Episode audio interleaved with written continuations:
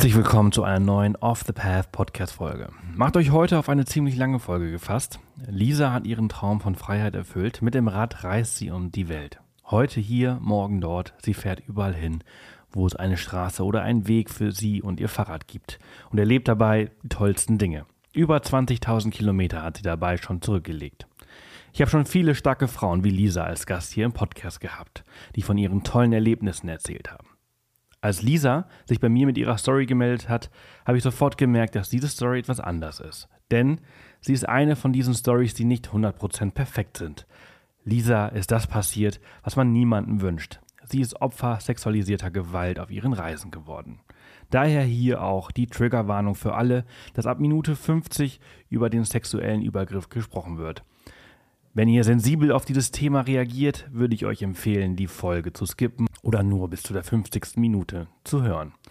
An dieser Stelle möchte ich einmal erwähnen, dass das erste Mal ist, dass ich ein solches Gespräch über ein so sensibles Thema in der Öffentlichkeit führe und mich intensiv mit Lisa und ihrer Geschichte auseinandergesetzt habe und wir viel darüber gesprochen haben, ob und wie wir die Geschichte erzählen sollen. Sollte in euren Augen eine Frage nicht sensibel genug oder zu direkt gefragt worden sein, was absolut eure Meinung sein darf, dann bitte ich euch dabei zu bedenken, dass ich das Gespräch mit bestem Wissen und Gewissen geführt habe. An dieser Stelle jetzt schon ein großes Danke an Lisa für ihren Mut, mit der Geschichte an die Öffentlichkeit zu gehen und sie mit anderen Frauen zu teilen. Sie hat mich auch gebeten, auf Wheels of Fortune aufmerksam zu machen. Sie hat auf ihrer Seite eine Spendenaktion gestartet. Vor Covid hat sie bereits über 15.000 Euro an Spenden gesammelt und natürlich verteilt und macht jetzt weiter. Aktuell sind fast 5.000 Euro zusammengekommen und ich weiß, dass mit der Off the Path Community dann noch mehr geht. Schaut auf wheelsoffortune.org vorbei und schickt Lisa liebe Grüße und unterstützt sie bei ihrer Spendenaktion. Der Link ist natürlich auch in den Show Notes. Und an dieser Stelle auch noch der Hinweis, dass der Übergriff nur ein Teil einer langen und auch tollen Reise ist. Nicht alles, was Lisa erlebt hat, war schlecht. Im Gegenteil, das meiste, was sie erlebt hat, war toll und sie hat sich von dem Erlebnis, dank der richtigen Hilfe, es nicht nehmen lassen und ist weitergereist bzw. ist nach wie vor unterwegs. Als wir gesprochen haben, hatte sie ihre Südamerika-Reise beendet und ist gerade mit dem Fahrrad in Europa angekommen, von wo aus sie Richtung Asien fährt. Schaut auf jeden Fall auf ihrem Profil vorbei. Und nun ganz viel Spaß mit dieser Folge. Wunderschönen guten Morgen nach Barcelona. Hallo Lisa. Hallo, zurück nach äh, Spanien. Zurück auf die Insel. Wir haben aber, ich genau. glaube, eine direkte Leitung. Ich glaube, äh, das äh, Glasfaserkabel äh, geht von hier tatsächlich irgendwo da Richtung Katalonien, Barcelona, ja. wo es aufs Festland trifft. Also haben wir heute eine sehr gute Verbindung. Ping sollte relativ gering sein, damit wir hier was richtig Gutes aufnehmen können. Ich freue mich, dass du da bist. Ich freue mich, hier zu sein. Du bist äh, gerade aus äh, Marokko angekommen, wo du äh, die letzten Wochen warst, wo du auch ein bisschen, ein mhm. bisschen, in Anführungsstrichen, ein bisschen Fahrradfahren warst. Also du, ja. du, du, du, fährst äh, sehr, sehr viel Fahrrad. Ich äh, war ganz stolz, dass ich einmal um Mallorca gefahren bin und 350 Kilometer in vier Tagen gemacht habe. Aber wer den Titel gelesen hat, als er diese Folge abgespielt hat, der weiß, dass du ein bisschen mehr gemacht hast in den letzten Jahren. Ja, so ein paar, ne? So ein paar Kilometer mehr, ja. Wie viele äh, äh, sind es genau? Also du bist äh, allein in Südamerika 17.000 äh, unterwegs ja. gewesen. Ähm, ich bin jetzt bei 22.500 Kilometern. Ja, also Krass. Ja. das, einmal um die äh, Welt ist. Einmal um die Welt sind 40.000. Ich weiß nicht, wie viele sind einmal um die Welt? Ja, dann bin ich jetzt bei der Hälfte quasi, ne? Mega krass. Richtig, richtig gut. Und ich, ich war so stolz, dass ich jetzt äh, irgendwie die 3000 geknackt habe dieses Jahr. ja, aber das ist dann auch gut. hey. Ich meine, ich, ich feiere auch jeden Tag, ne? Also. ja, ja, ja, ja. Ich bin, ich bin äh, 33 Jahre kein Fahrrad gefahren. Also ich bin ganz stolz ja. auf meine 3000 dieses Jahr. Es ist ja, aber auch eine gut. super geile Art und Weise, sich fortzubewegen, muss ich auch wirklich sagen. Auf also ich habe das die Jahre zuvor nie verstanden, warum man sich aufs Fahrrad setzt und Fahrrad fährt und Fahrrad-Weltreisen macht. Und ich habe ja auch so einige Podcast-Folgen mit Menschen gehabt, die Fahrrad-Weltreisen gemacht haben. Ja. Und ich habe, muss ehrlich, ganz ehrlich sagen, ich habe das nicht verstanden. Ich habe meine Gäste nicht verstanden. Ich habe nicht verstanden, warum sie sowas machen. Und ja, ich, ich, ich, kann verstehen, warum du es machst, weil sich in der Zwischenzeit meine Sichtweise darauf verändert hat. Ja, ich glaube, das ist dieses bekannte Blutlecken dann, ne? Wenn man dann einmal drin ist, denkt man so: „Ah ja, geil.“ Und dann, ähm, ist man drin for life quasi. Total. Also ich, äh, ich möchte es nicht mehr missen. Ähm, äh, erzähl, also erzähl mal vielleicht ganz kurz, wie bist du auf das Fahrradfahren gekommen? Fährst du schon immer Fahrrad? Also kurz, kurz mal so für die Hörer, ich bin total erkältet, mhm. sorry. Wenn ich ab und zu mal schnaufe und irgendwie mich komisch anhöre, dann, dann hat es damit zu tun. Äh, back to you, Lisa. Äh, wie kamst du äh, auf äh, Fahrradfahren? Ja, also ich bin schon immer Fahrrad gefahren, aber für mich war immer, ich bin in einem kleinen Städtchen groß geworden, da war das immer so, ich fahre jetzt mit dem Fahrrad zum Spielplatz oder ich fahre mit dem Fahrrad zehn Minuten zur Schule. Also es war immer so, um von A nach B zu kommen. Dann bin ich nach Berlin gezogen, dann wurden die Strecken natürlich länger, aber es war immer nur, ich hatte immer so Klapper, Klapperfahrräder für 30 Euro äh, und bin von A nach B gefahren. Und ich bin schon immer viel gereist in meinem Leben und als ich dann ähm, von Kanada bis nach Panama gereist bin, dachte ich mir, weil ich schon in den USA mal gelebt hatte ähm, nach dem Abi, dachte ich mir, ach, in den USA will ich irgendwie was Cooles machen, nicht nur mit dem Rucksack quasi rei reisen und bin dann einfach äh, ja in Seattle zum REI, also dem Globetrotter der USA quasi, äh, gegangen und ähm, habe mir dann da ein Fahrrad gekauft und ein Zelt und alles Mögliche und bin einfach losgefahren. Äh, das waren auch irgendwie so knapp 3000 Kilometer, dann nach äh, San Diego ich wusste noch nicht mal, wie man Platten repariert und nichts. Also es war wirklich so der, der Sprung ins kalte Wasser. Ich mache das jetzt einfach mal. Ähm, und dann habe ich aber äh, ja in San Diego alles wieder verkauft, weil ich vorher auch noch nie in, äh, in Lateinamerika gewesen war und dachte, ja, wenn ich jetzt irgendwie noch in Mexiko weiterfahre, dann mein Vater kommt und legt mir quasi so eine Kette ans Bein. Ähm, und dann habe ich es aber super vermisst. Also ich bin da auch quasi so von ja, von ich mache jetzt einfach mal irgendwie, probiere ich das mal, zu Mensch, das ist ziemlich geil äh, und dann dabei geblieben, ja. Krass, hast du deine Reise zu Ende geführt und ähm, von welchem Jahr sprechen wir jetzt? Äh, das war in 2015, ja. 2018 äh, hast du dann quasi deine, deine, deine längste Reise begonnen, ne? Oder zumindest Teil 1. 2019, genau, im August 2019, ja. Ja, genau.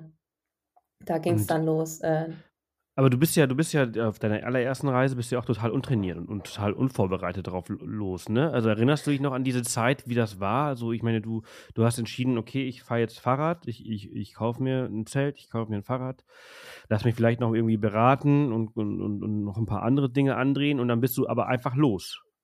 Ja, genau. Ich ähm, dachte dann auch so, ja, okay, was ist denn so eine. Also ich habe schon vorher auch immer viel Sport gemacht, ne, irgendwie so Joggen, Fitnessstudio und so. Ähm, aber ich Fahrradfahren, so eine lange Strecke oder so, habe ich halt noch nie gemacht. Und da dachte ich so, ja, was ist denn irgendwie eine gute Nummer? So, und dann habe ich gedacht, ja, einfach 100 Kilometer, das passt schon. Irgendwie so 100 ist eine gute Zahl. Ähm, und bin dann einfach auch am ersten Tag 100 Kilometer gefahren. Ähm, und das war dann, natürlich dann. dann drei Tage, drei Tage nicht mehr gefahren, oder? Äh, nee, ich bin dann ich bin tatsächlich ich bin dann echt mal so, ähm, sehr hartnäckig. Also, ich ich bin ich bin wie so ein kleiner Duracell-Hase. Ich, äh, habe sehr viel Energie und bin dann wirklich auch ich habe durchgezogen. Ähm, allerdings hat mein Körper mir dann, äh, gesagt irgendwann so: „Ähm, Entschuldigung“, weil ich schon als ich von Kanada in die USA dann bin, ähm, da habe ich schon gemerkt, dass ich so ein bisschen am Kränkeln war und habe dann gepusht und gepusht und gepusht. Ähm, und irgendwann hat mein Körper dann gesagt: „Entschuldigung?“ Ähm, ich habe jetzt Bronchitis. also ähm, ja, hat es dann doch nochmal so eine kleine Backpfeife von meinem Körper gegeben. Ähm, aber ich finde, das Schöne beim Fahrradfahren ist ja, dass es für jedermann ist. Also du musst ja jetzt nicht direkt 100 Kilometer und am nächsten Tag 150 Kilometer fahren. Du kannst ja auch am ersten Tag, keine Ahnung, 15 Kilometer fahren und dann 20 Kilometer. Also das ist ja das Schöne, dass du das äh, an, deinen eigenen, wie, an deinen eigenen Körper, an deine eigene Fitness anpassen kannst. So. Ja, absolut. Also ich glaube, meine aktuelle Erkältung kommt tatsächlich von unserer, äh, von unserer äh, Inselumrundung irgendwie. Oh, also ja. es waren vier Tage, vier Tage mit fast 5000 Höhenmetern. Ähm, oh ja. Also die 5000 haben wir tatsächlich fast in, in, in zwei Tagen gemacht oder so. Und ja. äh, ja, irgendwie hat sich der Körper äh, letztes Wochenende genommen, was er brauchte. Ähm, aber deswegen finde ich es krass. Also äh, deswegen kann ich das so jetzt so gut verstehen. Wenn du dann sofort mit 100 Kilometern startest, da äh, ja. un, so unvorbereitet, dann, dann holt sich der Körper das halt auch schnell wieder zurück, was du da geleistet ja. hast. Weil 100 Kilometer mal eben so kann man machen, glaube ich, so untrainiert, aber die Quittung kriegst du halt danach. Ja. Ja, ich finde es auch äh, krass, dann nochmal irgendwie so zu merken, was der Körper auch für eine Wundermaschine ist und dass er auch die Signale sendet und man darauf auch hören sollte. Ja, ab, absolut. Du bist dann, ähm, um auf diese, diese lange Reise zu kommen, du bist dann 2019 mhm. im August äh, dann äh, nochmal zurück äh, nach, nach Südamerika und äh, dann, dann, was war dann die Idee? Also du, du bist wieder zurück nach Deutschland gegangen in der Zwischenzeit, aber ja. hast dann einfach Blut geleckt und wolltest nochmal, nochmal, nochmal, war die Motivation Fahrradfahren oder war die Motivation Südamerika? Ähm, Mix aus beiden. Also ich glaube, äh, dadurch, dass ich dann in den USA halt dieses, diese Reiseform mit dem Rad kennengelernt hatte, ähm, dachte ich mir, okay, die nächste Reise wird auf jeden Fall mit dem Fahrrad und zwar lang. Also äh, wirklich jetzt ohne Rucksack und ohne äh, Busse und Zug, ähm, einfach nur mit dem Fahrrad. Äh, und es war auch so, dass ich äh, in Panama dann halt schon ähm, traurig war, als mein Bankkonto dann leer war und ich wollte auf jeden Fall noch weiter Richtung Süden. Also ein Mix aus beidem eigentlich. Ähm, aber halt vor allem das Fahrrad, weil man wirklich, wenn man mit dem Bus halt unterwegs ist, dann steigt man am Punkt A ein und fährt bis Punkt B und lernt dann A und B kennen, aber nicht den Teil zwischen A und B. Und mit dem Fahrrad lernst du halt alles kennen. Und du bist Absolut. viel näher an der Natur und an den Menschen. Ähm, und ich finde es auch ziemlich geil, ehrlich gesagt, das Gefühl, abends dann im, im, Bett, äh, im Zelt zu liegen und zu denken so, alter, krass. Vor allem, wenn man dann irgendwie auf Google Maps guckt und man sieht den blauen Punkt und man weiß, wo man gestartet ist, irgendwie vor einem Tag oder einer Woche oder einem Monat oder mehreren Monaten und man denkt so, alter, das habe ich alles mit meinen Beinen hinbekommen. ja, also, das, also genau das ist, ist dieser, dieses, dieses das zwischen A und B. Ne? Also ich, ich kenne Mallorca sehr gut ähm, und äh, ich kenne alles, was ich den letzten, in, also auf dieser Tour jetzt äh, umfahren bin, äh, kenne ich alles aus dem Auto heraus. Ja. Und äh, ich habe die Insel trotzdem neu kennengelernt auf dem Fahrrad. Ja. Weil, weil, du halt eben diese, diese, diese Zwischenmomente so viel intensiver wahrnimmst. Deswegen kann ich das, was ich ja vorhin gesagt habe, früher konnte ich nicht verstehen, äh, wenn meine Gäste über ihre Radreisen gesprochen haben, warum sie es machen. Heute kann ich es halt wirklich verstehen, weil ich halt, naja, unter anderem selber Fahrradfahrer geworden bin. Es ist einfach wirklich ein ganz super, super geile, ich würde gerade noch nicht mal Sport nennen, sondern einfach eine super geile Art der Fortbewegung. Ja, total. und es ist halt eben dann noch auch noch Sport und gut für dich. Ja, also ja, das, für mich deswegen. ist das wirklich so, auch so der, der perfekte Tagesablauf. Wirklich so den ganzen Tag aktiv, immer an der frischen Luft, äh, super nah mit den Menschen, weil die Leute natürlich auch, weil wenn man im Bus durch ein Dorf fährt, dann spricht ja niemand mit einem. Aber wenn man durch so ein Dorf fährt, äh, fährt dann irgendwie Kinder winken und schreien und die irgendwie ein High Five geben, so, das gibt einem auch so viel Energie und ähm, man lernt irgendwie viel mehr von der Kultur auch kennen. Deswegen ist das für mich wirklich, ich werde nie wieder anders reisen. Ja, total. Ähm, was hattest du dir vorgenommen, als du dann, ich glaube, du bist in Kolumbien gestartet, ne? Ja, genau. Ich bin in Medellin ge gestartet ähm, und es war für mich klar so, also Ven äh, Venezuela äh, war für mich rausgefallen, weil nach wie vor ist da ja immer noch Krise ähm, und damals halt auch und es hat sich irgendwie auch komisch angefühlt, in ein Land zu gehen, wo die meisten irgendwie fliehen gerade und dann zu sagen, hey, ich mache hier eine Fahrradtour. Woo! Ähm, also bin ich dann in Medellin gestartet ähm, und der Plan war einfach erstmal Richtung Süden, also äh, ja, bis ganz runter nach Feuerland ähm, und dann wieder hoch äh, an der Ostküste äh, Argentiniens, dann Uruguay, ähm, Paraguay und Brasilien dann noch, genau. Und dann wollte ich eigentlich halt von Brasilien wieder nach Europa und dann von Spanien oder Portugal weiter nach Deutschland fahren. Das war der Plan, aber wie es immer so ist mit Plänen, das kommt meistens immer alles anders. ja, und vor allem, wenn man halt keine, also nur eine ungefähre Route hat, dann kann man ja genau. irgendwo abbiegen. Aber ja. ähm, wie ist das? Ähm, wie viel Erfahrung hast du in den Bergen und diese ganzen Höhenmeter? Ich meine, das ist ja äh, schon ziemlich krasser Einstieg. Ja, ja, also äh, ich habe vorher, ich bin natürlich dann, nach, nachdem ich da in der USA halt irgendwie das Fahrradfahren für mich entdeckt hatte, bin ich auch viel so in Europa gereist und so, aber im wirklichen Hochgebirge, so wie den Anden halt, war ich noch nie. Also ich war, glaube ich, noch nie höher als 1000 Höhenmeter oder so jetzt, also auf, auf 1000 Metern Höhe war ich noch nie gefahren so. Und äh, Medellin liegt, glaube ich, auf 1600, 1500 Meter Höhe. Das heißt, ich bin dann da schon äh, höher angefangen, als ich jemals gewesen war.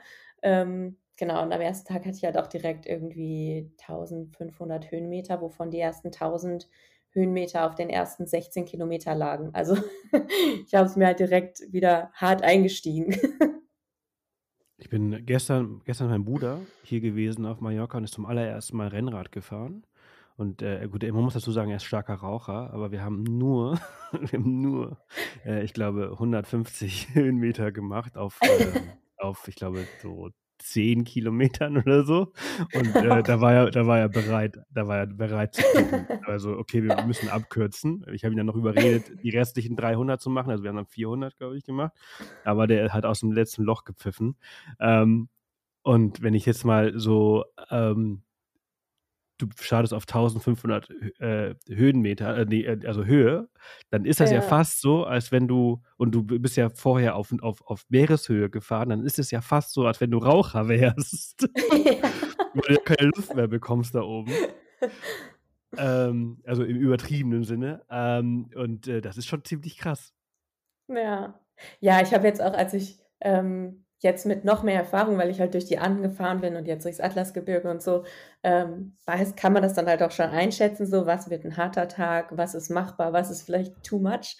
Und wenn ich jetzt zurückgucke, weil ich bin ja dann nicht nur diese 10 Kilometer, wo es 1000 Meter hoch ging, sondern danach ging es irgendwie noch, ich glaube, 90 Kilometer oder so weiter. Ähm, also irgendwie am ersten Tag dann, oder sogar mehr als 100 Kilometer waren das, ähm, das dann noch weitergefahren. Also jetzt zurückblickend denke ich mir so, Alter, was habe ich mir eigentlich dabei gedacht? Aber ich habe es geschafft. also. ja, ja, hast du auf jeden Fall gut geschlafen. Ähm, ja. Deine, deine Route mal so ganz grob, damit wir hier so einen kleinen Leitfaden äh, mhm. in, in, dieser, in dieser Folge hinbekommen. Ähm, wie ging die ganz genau? Also du hast zwar gesagt, dass du Westen runter und Osten quasi hoch geplant hast, aber wie war es dann tatsächlich? Also tatsächlich war es so, äh, dass ich halt Kolumbien dann äh, im Süden durch die Anden runter nach Ecuador. Ähm, in Ecuador kam dann die erste, quasi die erste Planänderung, weil ich eigentlich in den Bergen dann von Ecuador weiter südlich ähm, nach Peru rein wollte. Ähm, aber da waren äh, dann die Proteste losgetreten, äh, äh, angefangen. Also 2019 war ja so eine kleine Protestwelle in einigen südamerikanischen Ländern. Ähm, deswegen war ich dann in Ecuador an der Küste und bin dann über die Küste in Peru eingereist. Ähm, und von Peru wollte ich eigentlich dann einen kleinen Schlenker quasi nach Osten, nach Bolivien äh, machen. Äh, da waren dann aber auch Proteste. Deswegen bin ich dann weiter in den Süden gefahren, durch Chile, wo zwar auch Proteste waren. ähm, und dann bin ich äh, quasi im Ping-Pong äh, Chile und Argentinien weiter Richtung Süden, durch Patagonien ähm, auf Feuerland. Ja, und äh, als ich dann auf Feuerland war, ähm, also in Ushuaia, ganz südlichsten Punkt, ähm, kam dann diese kleine Sache namens Corona. ähm, und ja, dadurch war, wurde dann meine Reise halt nochmal unterbrochen äh, für zwei Jahre. Ähm, und dann ging es jetzt halt im April diesen Jahres wieder weiter in Buenos Aires nach, ähm, dann habe ich dann die Fähre nach Uruguay genommen. Ähm, bin dann nochmal von Uruguay quer durch Argentinien nach Bolivien, ähm, von Bolivien nach Paraguay ähm, und dann ja durch Brasilien. Also kreuz und quer quasi, aber ja, erstmal von Norden nach Süden und dann, ja. Ja, ich glaube, wir waren damals tatsächlich auch so ungefähr zur gleichen Zeit in, in Chile. Wir waren im November ähm, 2019, ah, ähm, ja. glaube ich, in Chile. Und ich erinnere mich, dass da halt auch ähm, an den zentralen Plätzen viele Proteste waren. Also der Höhepunkt der Proteste, die waren kurz vorher, glaube ich, im Oktober 2019 ungefähr, wenn ich mich ja. recht erinnere. Und das war schon, das war schon ziemlich krass. Und da bist du ja quasi direkt so, ja, mittendrin durch, ne? Nicht nur ja. in, in Chile, sondern halt auch in, in vielen anderen äh, südamerikanischen Ländern. Ähm, lasst uns wollen wir es einfach chronologisch machen? Einfach mal so jedes ja. Land so ein bisschen durchgehen, so wie war es, was, was, war, was hast du mitgenommen, so Highlights, Lowlights? Ja, ich glaube, das ist am besten, sonst verfahren wir uns Glaube glaub, glaub ich, glaub ich auch. Also ähm, Kolumbien, äh, für alle, die nicht wissen, so, so geografisch, wo das liegt, das ist oben links Äh, ja. So das letzte Land, was quasi den südamerikanischen mit dem ja, mittelamerikanischen Kontinent verbindet. Ähm, da bist du gestartet in, in Medellin. Mhm. Äh, ein, ich glaube, das ist die zweitgrößte Stadt des Landes nach ja. Bogota. Ja. ja. Und ähm, ja, du hast gerade, du hast ja gerade schon, also Medellin haben wir ja quasi schon ein bisschen so angesprochen. Du bist ja dann losgefahren. Ähm, ähm, was hast du erlebt? Ja, also es ging, es ging quasi direkt schon äh, krass los, weil ähm, ich habe mir erstmal halt so ein paar Tage äh, im Hostel Ruhe gegönnt, ne, um erstmal anzukommen und dann irgendwie Proviant zu kaufen und so. Ähm, und das Hostel lag halt schon an einem Berg. Ähm, da ging es schon los. Ähm, und man kennt das ja dann so, du hast das Fahrrad irgendwie im falschen Gang quasi, also ne, bist irgendwie in einem hohen Gang, bist aber am Berg und du hast ein vollgeladenes Fahrrad und willst jetzt nicht unbedingt runterschalten, weil du sonst irgendwie krack, krack, krack das Fahrrad malträtierst. Ähm, und ja, ich bin halt wirklich, also ich musste aus der Stadt raus und wer schon mal in Medellin war, weiß, dass es nicht unbedingt eine flache Stadt ist. Ähm, das heißt, ich wurde schon in den ersten Minuten dachte ich so, oh Gott, vielleicht kriege ich das alles gar nicht hin. Ich hing da echt und dachte so, ich muss das Fahrrad erstmal schieben, weil du halt dann auch so ganz steile, kurze Berge hast. Ähm, und ich hatte jetzt halt, wie gesagt, nicht so die krasse Bergerfahrung. Also war jetzt nicht so der Pro okay, jetzt schalte ich hier in den Gang und dann wird es ganz easy. Und dachte wirklich da so, okay, krass, ja gut, ich fliege dann morgen wieder nach Hause und vergrab mich in irgendeinem Loch, weil ich mich total schäme. Ähm, aber dann ging es ja gut weiter. Allerdings ähm, wie gesagt, halt in den ersten 16 Kilometern irgendwie 1000 Höhenmeter. Äh, ich habe zwei Stunden für diese 16 Kilometer gebraucht. Ähm, aber es war total krass, weil in Kolumbien ist äh, Radfahren sehr, vor allem Rennradfahren ist sehr populär. Also es sind da wirklich so viele Radfahrer an mir vorbei und es wurde geklatscht und Autos haben gehupt und so. Also es war richtig so, als hätte ich irgendwie so ein kleines Publikum am Straßenrand gehabt. Ähm, allerdings hatte ich irgendwie so Schaltprobleme. Also ähm, die Kette war auch irgendwie mehrmals rausgesprungen und irgendwie hat es so ganz komisch geschaltet, das Fahrrad. Und ich dachte mir so, was ist los? Hab geguckt, konnte aber nichts finden. Dachte, na gut, ich fahre einfach mal weiter. Ähm, und habe dann dadurch auch ähm, ja am ersten Tag meine, meine zwei Regeln, die ich hatte, äh, gebrochen. Nämlich einmal nicht mehr als acht bis zehn Stunden fahren und nicht im Dunkeln fahren. ähm, weil es wurde dann immer später und immer später und ich habe irgendwie auch jetzt keinen Platz gefunden, wo ich mein, ähm, mein Zelt hätte aufstellen können. Und irgendwann kam dann auch so ein, kam so ein, ein Radfahrer äh, um die Ecke und hat dann, weil ich gerade stand, da stand und hat überlegt, so, ja, was mache ich jetzt, was mache ich jetzt? Ähm, und er hielt an und meinte, ich habe einen Platten, kannst du mir helfen? Und dann haben wir irgendwie zusammen seinen, seinen Reifen da verarztet. Ähm, und er hatte genau das, das, das äh, ja, finale Ziel wie ich, also Guatapé. Ähm, und er ist dann wirklich mit mir mitgefahren. Also ich hatte irgendwann echt keine Energie mehr, weil es irgendwie ein richtig langer Tag dann war und es wurde dunkel und ich dachte so, oh Gott, was für ein Einstieg. Ähm, aber er ist dann wirklich total lieb neben mir hergefahren, hat irgendwie zwischendurch noch Wasser besorgt und so und hat mich wirklich bis zum Hostel gefahren. Ähm, ja, und am nächsten Tag habe ich dann versucht, den Fehler zu finden an meinem Fahrrad und war in so einem in einer, ähm, in einer Werkstatt, auch so geil, ja, da musst du in, diesen in so einen Souvenirshop gehen mit dem Fahrrad und dann eine Rampe runter und da ist die Fahrradwerkstatt. Und es war so ein Kellerloch, quasi wirklich ohne Fenster, wo dann irgendwelche Leute hier rumgeschraubt haben und es hat bestimmt zwei, drei Stunden gedauert, ähm, bis es wieder gut war, weil was passiert war, ist, dass ähm, bei dem, beim Transport im, im Karton, im Flugzeug, wurde vom Kettenblatt so einer der Zacken umgebogen. Ähm, und dann haben die da irgendwie versucht, das zu, also irgendwann holte er wirklich die Flex raus und mir wurde total schlecht, weil ich dachte so, es darf nicht wahr sein, das ist ein neues Fahrrad, was ich für diesen Trip extra zusammengestellt habe. Und jetzt flext der da irgendwie am Kettenblatt rum. Und dann holt er noch den Hammer raus und keine Ahnung. Und irgendwie mehrere Testfahrten später war dann irgendwie alles in Ordnung. Ähm, ich musste allerdings am nächsten Tag dann nochmal in eine Werkstatt und äh, musste dann im Endeffekt, weil ich nicht das Kettenblatt wechseln konnte, ähm, musste ich eine neue Kurbel tatsächlich einsetzen lassen. Also wie gesagt, so, das war schon so ein sehr rasanter Start. Absolut. Ähm, viele wird es jetzt interessieren, äh, was für ein Fahrrad oder was mit, also mit was du unterwegs mhm. warst. Ähm, kannst du darüber ein bisschen ja. erzählen?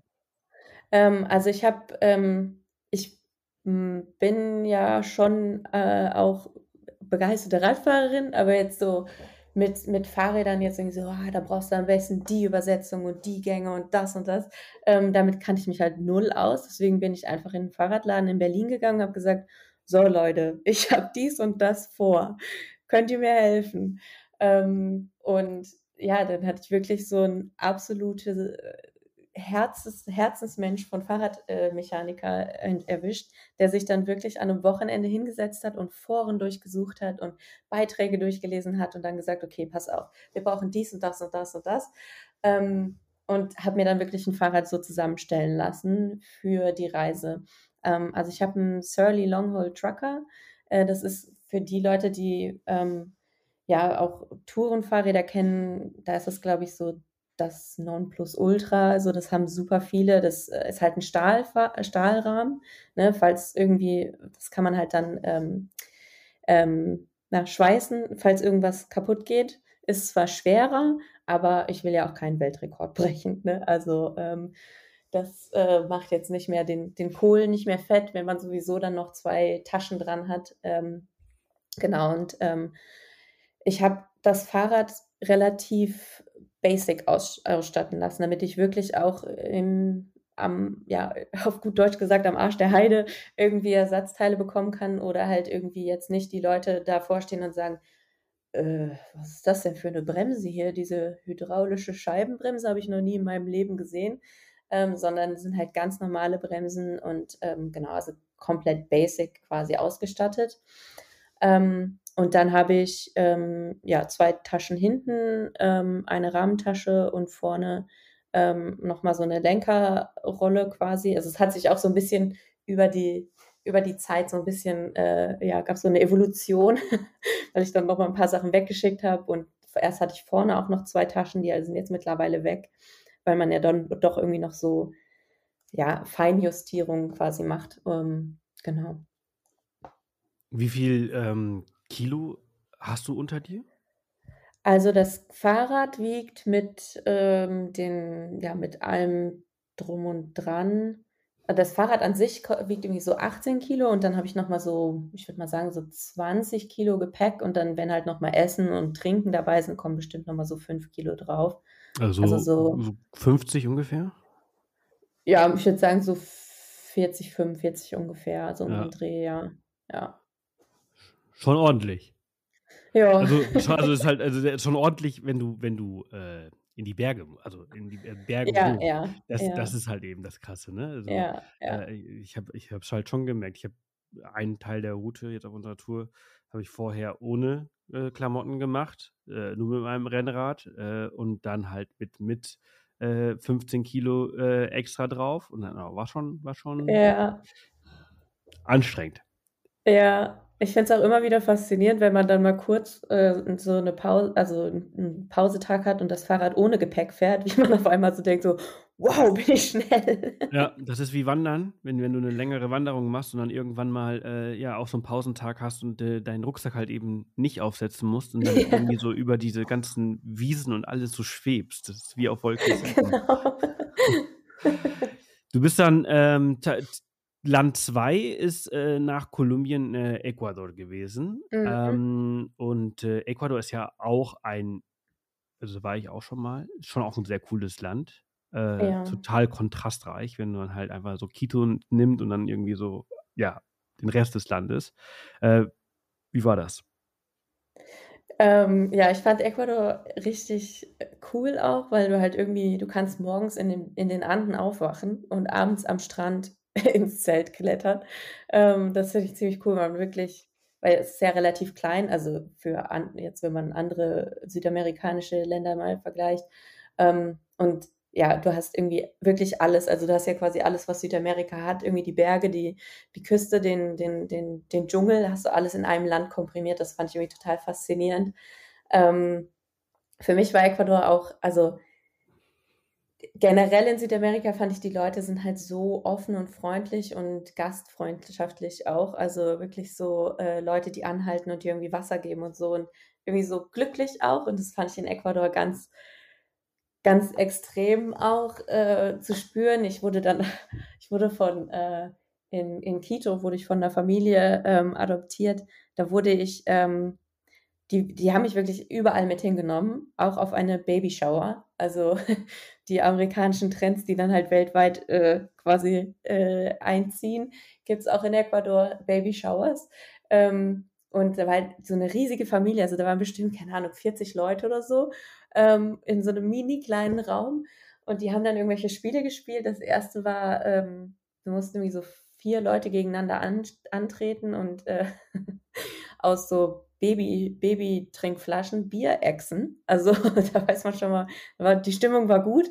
Ähm, und ich musste dann irgendwann gegen vier Männer antreten und ähm, eine Geburt äh, quasi äh, ja, auf, die, auf die Bühne bringen. Also mir wurde ein, eine, eine Puppe unter dem Pulli gesteckt und dann sollte ich da irgendwie äh, so tun, als ob ich jetzt gerade äh, ja, gleich in, äh, in den Kreissaal geschoben werde. Ähm, ich habe gewonnen tatsächlich, eine Tupperdose, die mich bis heute noch äh, gute Dienste leistet.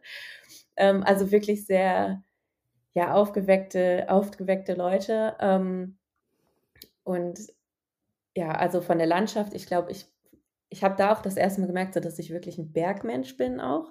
Weil, wie gesagt, ich war vorher halt irgendwie mal so ab und an mal irgendwie in den Bergen, aber ich bin, ich bin auch in einer Berg, ja, mit in so einer Region aufgewachsen, wo es Berge gibt, aber jetzt nicht so Gebirgeberge, so, wo man sich denkt, so, alter, krass. Ähm, und das ist auch für mich immer so krass, diese, diese Momente auf dem Fahrrad, wenn man irgendwie so, du fährst um die Ecke und auf einmal siehst du diese Riesenlandschaft mit diesen Riesenbergen ähm, ich, ist bei mir auch so, dass ich dann ganz oft anfange, vor Freude zu heulen, weil ich mir einfach denke so, oh mein Gott, das ist so schön. ähm, und das hatte ich in Ecuador wirklich sehr oft auch. Ähm, ja.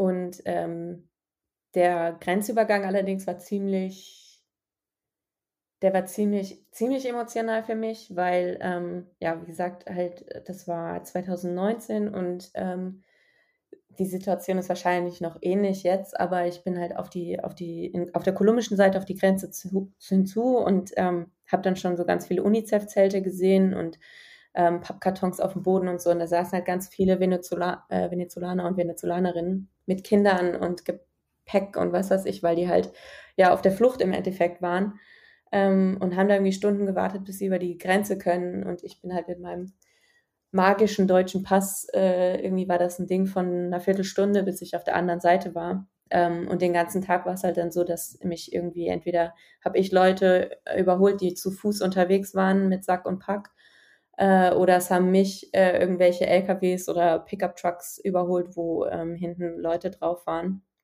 Äh, das hat mich emotional halt nochmal so richtig aus den Schuhen gehauen, weil ähm, ja, im Endeffekt sind die noch eine längere Strecke als ich an dem Zeitpunkt gelaufen, getrampt oder wie auch immer. Und ich bin es halt gefahren zum Spaß so, weil ich eine Reise mache und die versuchen halt irgendwie irgendwo ja, ein neues, besseres Leben zu finden. Ähm, also ja, ich glaube, das ist halt auch das am Fahrradfahren, dass die Reise sehr, sehr emotional sein kann, weil man eben genau diese Sachen sieht und nicht halt nur mit dem Bus ähm, von A nach B fährt. Ja, absolut. Ähm, Venezuela macht ja, hat ja gerade irgendwie so eine, also eine wirklich richtig krasse äh, Wirtschaftskrise. Ja. Äh, Inflation, da, die ist, da ist unsere Inflation in Deutschland ein Scheißdreck gegen. Ja. Ähm, was da abgeht, ist einfach überhaupt alles nichts wert. Das ist sogar so krass, dass sie halt, ich glaube, ein paar Nullen von ihrer Währung äh, entfernt haben, ähm, damit ja. man einfach noch äh, irgendwie die Beträge aussprechen kann. Also, weil die halt irgendwie von äh, Millionen und Billionen äh, sprechen, um halt irgendwie eine Flasche Milch zu kaufen oder so. Ja. Hm, ziemlich, ziemlich extrem. Ähm, wie war das für dich in Ecuador mit der, mit der Höhe? Das ist ja dann doch deutlich höher, äh, wenn ich das richtig in Erinnerung habe, als zum Beispiel auch ähm, Kolumbien. Äh, Quito liegt ja schon bei 3000 irgendwas, glaube ich, und, und mhm. du bist ja dann auf, auf fast 5000 äh, Metern unterwegs. Ja, ja, also ähm, ich habe tatsächlich nicht so die, die krassen Probleme mit der Höhe. Ich, es ist nur, in Anführungsstrichen nur, eine Sache, die aber sehr un unangenehm ist. Ich bin nachts dann, äh, an den, in den, so die ersten drei Nächte oder so, ähm, wenn ich auf so einer Höhe ab, ab 4000 Metern Höhe war, ähm, bin ich nachts aufgewacht, so mit richtiger Atemnot. Also ich bin dann auch direkt hoch mit meinem Oberkörper, so eine wirklich so nach Luft geringt ähm, und dachte, ich ersticke. Also für so einen Bruchteil äh, habe ich wirklich gedacht, so Gott, ich ersticke jetzt, bis man dann, auch wenn man gerade so aus dem Schlaf aufgeweckt wird quasi, vom eigenen Körper, der eigentlich nur, ja, versucht, einen am Leben zu halten. Ähm, und dann ähm, ging es aber, also die ersten drei Nächte habe ich dann schlecht geschlafen, was natürlich dann irgendwann ist man auch sehr gerädert, wenn man dann halt auch fährt und ähm, ne, also irgendwie auch anstrengende Tage hat. Ähm, aber ich habe es meistens so gemacht, weil man, man steigt ja von der Höhe, ich glaube, es ist krasser, wenn man halt jetzt mit dem Auto fährt, weil man dann diese Höhenunterschiede halt in einem super schnell kurzen Zeitraum macht. Mit dem Fahrrad ist man ja aber relativ langsam unterwegs so und macht diese Höhen, Höhenschritte langsamer als mit dem Auto. Deswegen ähm, ist das schon mal ganz gut. Ähm, aber ich habe es meistens dann auch so gemacht, dass ich dann erstmal, wenn ich jetzt ab so 3500 Metern Höhe, habe ich dann irgendwo einen Tag so äh, ein bis zwei Tage Pause gemacht, um mich einfach zu akklimatisieren. Ähm, man findet zwar auch an jeder Ecke äh, diese äh, Coca-Blätter, ähm, aber das war jetzt nicht so meins. Äh, so dieses, also es gibt davon Tees oder man kaut die und hält den dann in den Backen. Also deswegen sieht man auch oft so Bilder, wo die Leute so dicke Hamsterbacken haben. Dann weiß man, dass die voll mit Coca-Blättern sind, ähm, weil die halt für die Höhen, also ähm, einem helfen, dass man jetzt nicht Höhenkrankheit bekommt oder so. Aber ansonsten hatte ich da eigentlich keine Probleme. Auch so was, was vom, vom Fahren her. Ähm, klar, man hat dann, wenn man halt einen Tag hat mit viel, viel Steigung, ist man dann halt schon gut K.O. Aber ähm, wie gesagt, ich bin halt so ein kleines Stehaufmännchen. Ähm, das hat mir eigentlich keine Probleme gemacht. Aber ich habe dadurch auf jeden Fall nochmal viel mehr Respekt für meinen Körper äh, auch bekommen. Ja, also ich finde, diese Höhenkrankheit hat ja nichts mit, mit fit oder unfit zu tun. Du bist ja, ja zu dem äh, Zeitpunkt, also allgemein bist du sehr fit, aber zu dem Zeitpunkt dann mega fit gewesen. Ja. Ähm, ich bin auch jetzt auch nicht so mega unfit, aber ich habe zum Beispiel mit der Höhenkrankheit in Ecuador halt mega Probleme gehabt. Ne? Ähm, vor allem natürlich, wie du es gerade gesagt hast, wenn ich halt mal im Auto irgendwo hochgefahren bin. Wir sind da irgendwie auf den Cotopaxi hochgefahren auf 6000 Meter. Mhm. Ähm, als ich da oben rausgekommen bin, ich konnte noch nicht mal irgendwie um den Bus laufen, um zu pinkeln. Äh, da ist mir schon schwarz vor Augen geworden. Ich konnte gar nichts mehr machen. auf einer Wanderung war es dann schon wieder ein bisschen besser, aber auch da war es nicht so sonderlich gut. Da wurde mir auch irgendwie diese Coca-Blätter und so weiter angeboten, aber die sind ja so unglaublich bitter auch.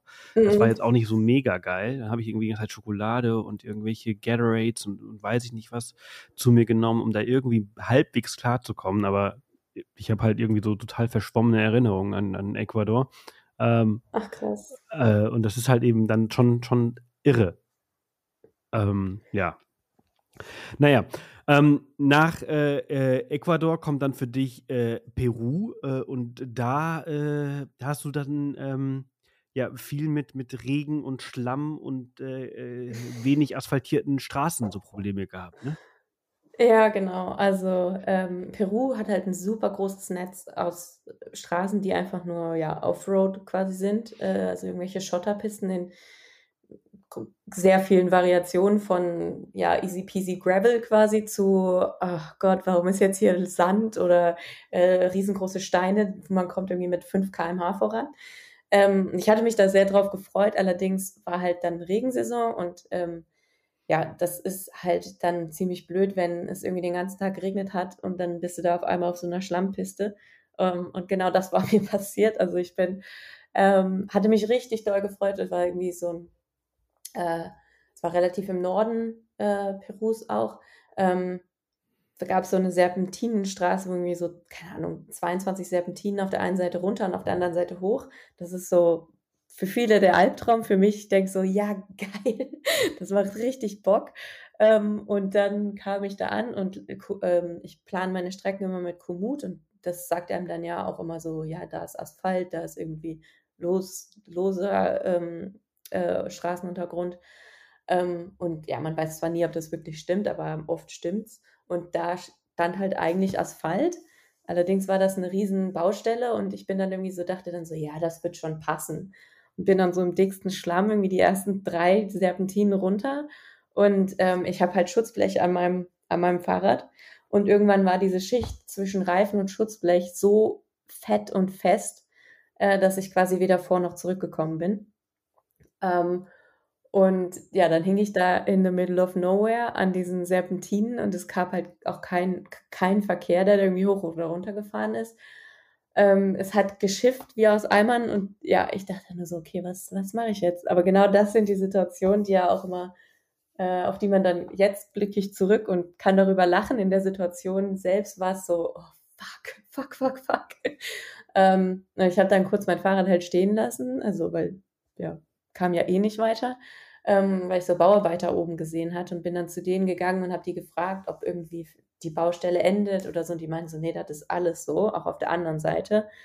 Ähm, und die waren aber so ein bisschen so, ja, hier jetzt äh, stör uns mal nicht beim Arbeiten. Dann bin ich wieder zurück zum Fahrrad äh, gegangen und dann kamen andere Bauarbeiter, die gerade den Berg wieder hochgefahren sind. Ähm, und die hatten dann Mitleid mit mir, weil ich war auch dann von oben bis unten mit Matsch voll weil, und habe irgendwie versucht, den Matsch da zwischen dem äh, Schutzblech und den Reifen rauszubekommen. Ähm, und die haben mich dann wieder mit hochgenommen in das nächste Dorf. Ähm, da habe ich dann wieder direkt super liebe Leute, die ähm, so ein kleines Hotel hatten, die meinen dann so, oh Gott, wie siehst du denn aus? Und hatten auch direkt Mitleid mit mir ähm, und haben dann erstmal meinen so, hier, wir waschen deine Sachen und du kannst in einem Zimmer schlafen umsonst. Und ähm, für mich war dann klar, dass äh, ja vielleicht die, die in, jetzt in den Bergen zur Regenzeit halt nicht der beste Ort ist. Und ähm, dadurch, dass ich aber entweder halt dann wieder dieselbe Strecke zurück hätte fahren müssen oder aber über diese ja, Mission Impossible Serpentin, ähm, habe ich dann gedacht, gut, dann nehme ich so ein Kollektivo, also so einen Kleinbus äh, über Nacht an die Küste und fahre dann an der Küste weiter. Und habe dann halt mein Fahrrad alles sauber gemacht und Klamotten sauber gemacht und ähm, da gepennt. Und dann bin ich in, den, in das Kollektivo, ähm, das Fahrrad aufs, aufs Dach geschnallt. Und dann ging das aber genauso weiter. Also die, das Kollektivo kam dann kaum die Berge hoch. Ähm, es war dann wirklich so, dass wir an so einem in so einem, an so einer richtig steilen Steigung, so, du guckst links, hast irgendwie Abgrund von was weiß ich, wie vielen Metern es runtergeht. Rechts ist äh, der, der Hang ähm, und die Straße ist nicht sehr breit und du hängst irgendwie auf dem Matsch und das Auto versucht hochzufahren, schlittert wieder runter, bremst ab und ich dachte mir nur so, oh Gott, oh Gott, ich werde hier sterben, ich werde hier sterben. Und dann wurde alles getoppt in dem Moment, als der Fahrer zu seinem Beifahrer sagte, ja, die Bremse funktioniert nicht mehr. Ja, und dann sind wir äh, bis zum Morgengrauen tatsächlich nur mit Handbremse gefahren. Und ich, also ähm, ich bin jetzt kein, kein ähm, christlicher Mensch oder so, aber ich habe wirklich gebetet und dachte so, das darf jetzt nicht wahr sein. Ich möchte nicht hier irgendwie den Abhang runterkullern oder so. Ähm, und dann, Gott sei Dank, war, äh, waren zwei der Leute, die im Auto waren, äh, Mechaniker und die haben dann am nächsten Morgen äh, versucht, diesen, dieses Auto zu reparieren. Ähm, und wir haben es dann irgendwie, ich, also in der, ich glaube, es hat dreimal so lange gedauert, als es eigentlich soll, dauern sollte, die Fahrt, äh, haben wir es dann an die Küste geschafft. Und ich habe wirklich so ungefähr den, den Fußboden geküsst, als ich aus diesem Buschen rausgekommen bin. Das war ähm, sehr extrem. Das, das kann ich mir sehr gut vorstellen. Das ist natürlich, aber ich finde das auch, die, die machen das auch mit einer, mit einer Lockerheit, dann äh, darüber hinwegzusehen, dass ein so lebenswichtiges Instrument wie eine Bremse nicht funktioniert und dann, naja, wir haben ja noch die Handbremse. Ja, scheißegal. Also das finde ich halt schon immer sehr erstaunlich und, natürlich auch gefährlich, aber so funktioniert das halt eben in, in anderen genau. Teilen der Welt. Da gibt es halt eben keinen TÜV. Ja, ja. Ähm, du wolltest ja dann eigentlich auch noch nach Bolivien, aber Bolivien hast du dann äh, ausgelassen, ne? Äh, genau, weil ich hatte, also ähm, es, ich war in so einer WhatsApp-Gruppe äh, von Leuten, die halt irgendwie mit dem Fahrrad in Südamerika unterwegs sind und ähm, die hatten dann, also ich war die Proteste aus Ecuador ja schon, ähm, äh, kannte ich ja schon, da bin ich auch durch Dörfer durchgefahren, wo irgendwie brennende Reifen für mich aus dem Weg gezogen worden sind und ich bin dann an brennenden Bussen vorbeigefahren.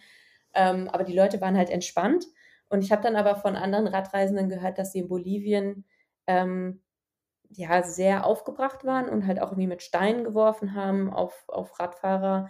Ähm, und dann die Straßenblockaden auch wirklich so krass waren, dass man jetzt nicht mal gerade ein Fahrrad drüber hieven konnte oder so.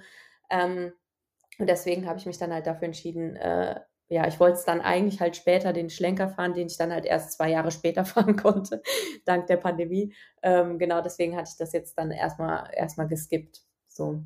Straßenbarrikaden hast du aber auch gehabt, ne? Du hast die dann, glaube ich, ein bisschen später in Chile gehabt, wo sie dann auch die Barrikaden für dich geöffnet haben, die die brennenden Genau. Reifen zur Seite gelegt haben. Ja, ja, also das ist schon ein krasses Gefühl, ne? Wenn du wirklich so auf so ein Dorf zufährst und du siehst schon die Rauchschwaden und denkst dir so: „Okay, hm, ja“ und du weißt ja auch nicht, wie wie äh, wie sind die Leute drauf, ne? Ich meine, ähm, das war ja in den Ländern meist damit angefangen, dass irgendwie entweder die Spritpreise oder die Metropreise erhöht worden sind. Und zwar zu einem Preis, wo man sich jetzt mit einem deutschen Denken quasi denkt, so ja, pff, what? Aber halt, ne, wenn man das jetzt nochmal auf südamerikanische Länder übersetzt, ist das halt nochmal viel krasser gewesen, weil deren Einkommen ja geringer ist und dann halt so eine, so eine Erhöhung von, ja, sowas wie Metro oder Sprit, also wirklich, was die Leute ja von A nach B auch bringt, ähm, da sind die halt schon auch auf die, zu Recht halt auch auf die Barrikaden gegangen. Ähm, ja, aber du weißt halt nicht, wie sind die jetzt drauf und du fällst halt auch auf, ne? Also sowieso schon, du fährst da irgendwie so mit, mit, mit Straßenköterblonden Haaren irgendwie, äh, mit so bunten Taschen am Fahrrad, äh, fährst irgendwie durch dieses Dorf und die Leute denken sich, äh, okay, was bist du? ähm, aber es war immer super entspannt. Also die haben dann wirklich mir auch geholfen, das Fahrrad irgendwie über die Straßenblockaden, also manchmal waren das umgestürzte Bäume, manchmal irgendwelche Erdhaufen, ähm, drüber zu hieven und so. Und dann hat man sich selbst gegenseitig viel Glück gewünscht. Ähm, aber ja, jetzt irgendwie dann äh, Gefahr zu laufen, mit Steinen zu bewerfen oder irgendwo wirklich dann festzuhängen, ähm, ja, da habe ich dann gedacht, gut, dann umschiffe ich das. Erstmal Bolivien, ja.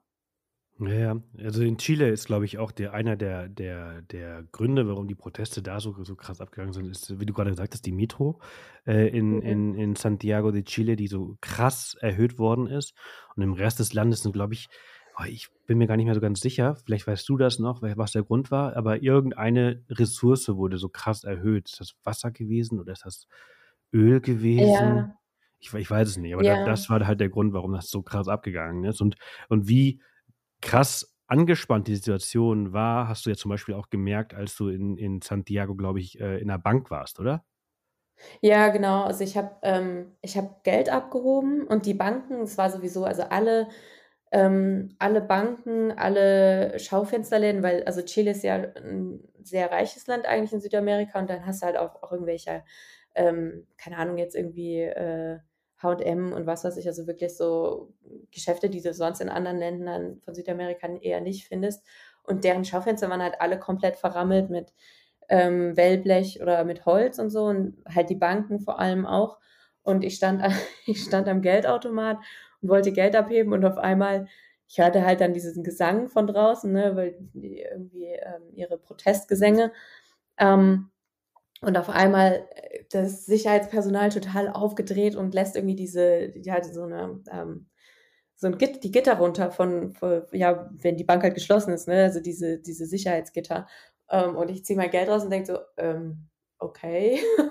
und dann ähm, haben die uns irgendwie, habe ich dann irgendwie den Sicherheitsmann gefragt, so, muss ich jetzt hier drin bleiben?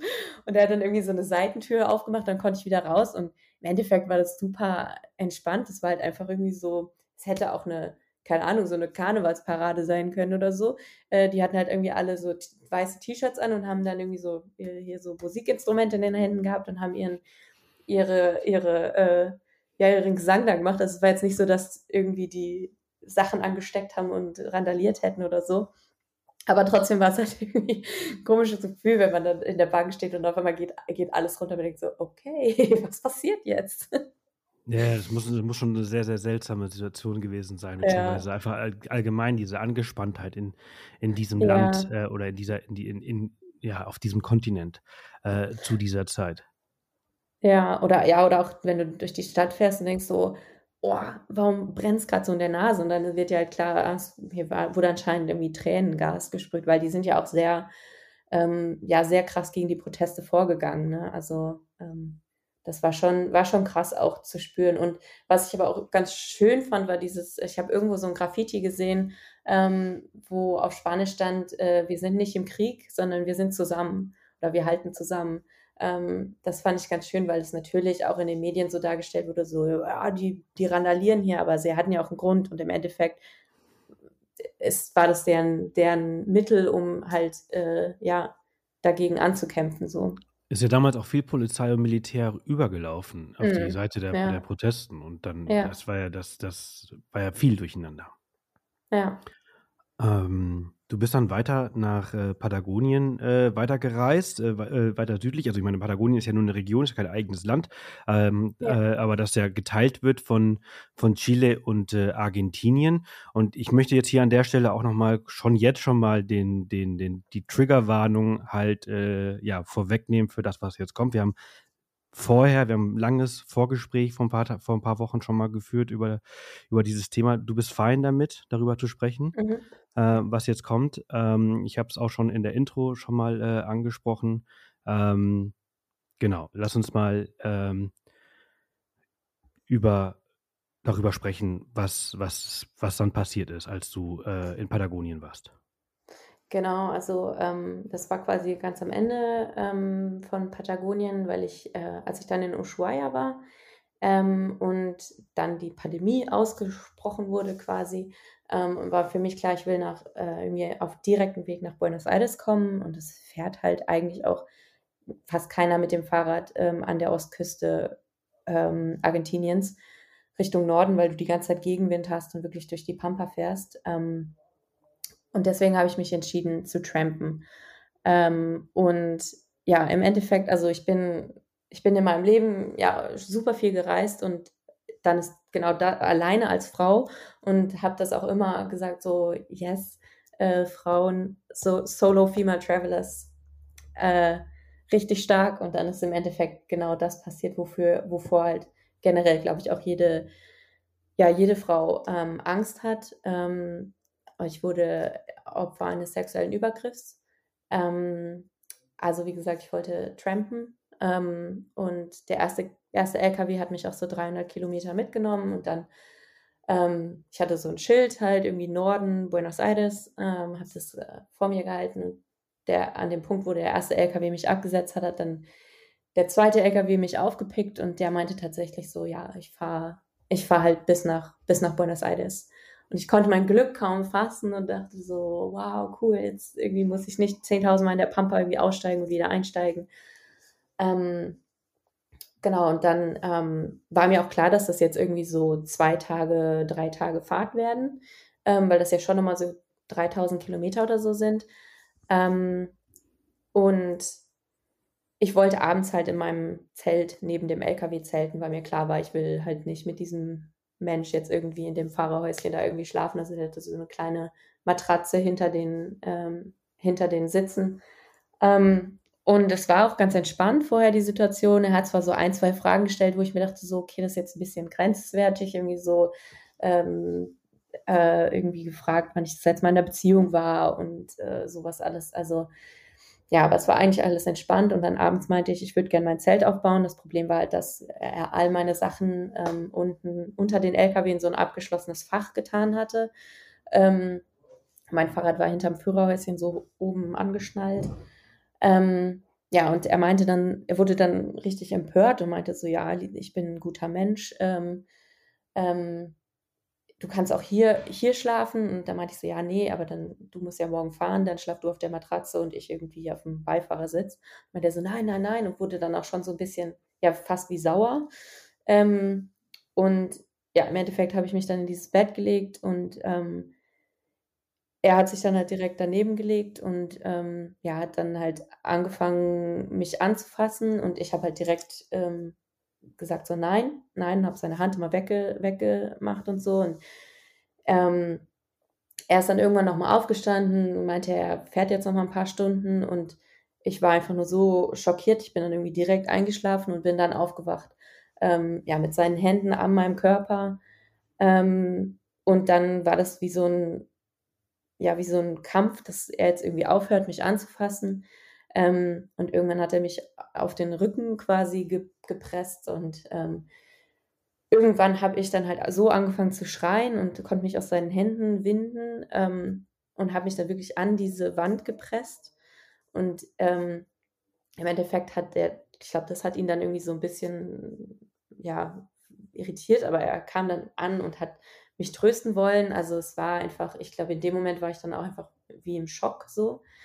Ähm und er hat dann halt auch nicht mehr, mehr versucht oder so, aber er ähm, lag dann halt neben mir und ähm, hat dann an sich selbst rumgespielt und so. Und ähm, am nächsten Tag musste ich halt, weil wir waren in der Pampa, also der, der LKW war wirklich in the middle of nowhere geparkt. Ähm, und ähm, ja, ich war dann darauf angewiesen. Also ich bin dann wirklich noch zwölf Stunden mit ihm mitgefahren, bis er mich dann irgendwo an einer Tankstelle in einem der wenigen Dörfer, die es da auf dem Weg gibt, äh, ausgesetzt hat, weil er meinte, er könne mich jetzt nicht mehr mitnehmen. Ähm, und dann war ich halt frei quasi. Ähm, und ja, bin dann erstmal, habe mein Zelt an der Tankstelle aufgebaut und bin dann erstmal in Tränen ausgebrochen, weil das, also es war einfach alles, alles too much so. Ähm, ja, und ähm, das, äh, mich hat, also das hat mir natürlich auch, weil dann, ich bin ja dann kurz danach halt, musste ich nach Deutschland fliegen wegen der Pandemie und irgendwie war das, es war halt super viel. Ich hatte das Glück, dass ich sowieso vorher schon eine Therapeutin hatte, die habe ich dann angeschrieben und die hatte Gott sei Dank einen Platz frei und ich konnte halt direkt quasi äh, mit einer Therapeutin darüber sprechen, weil das einfach in dem Moment auch einfach alles zu viel war.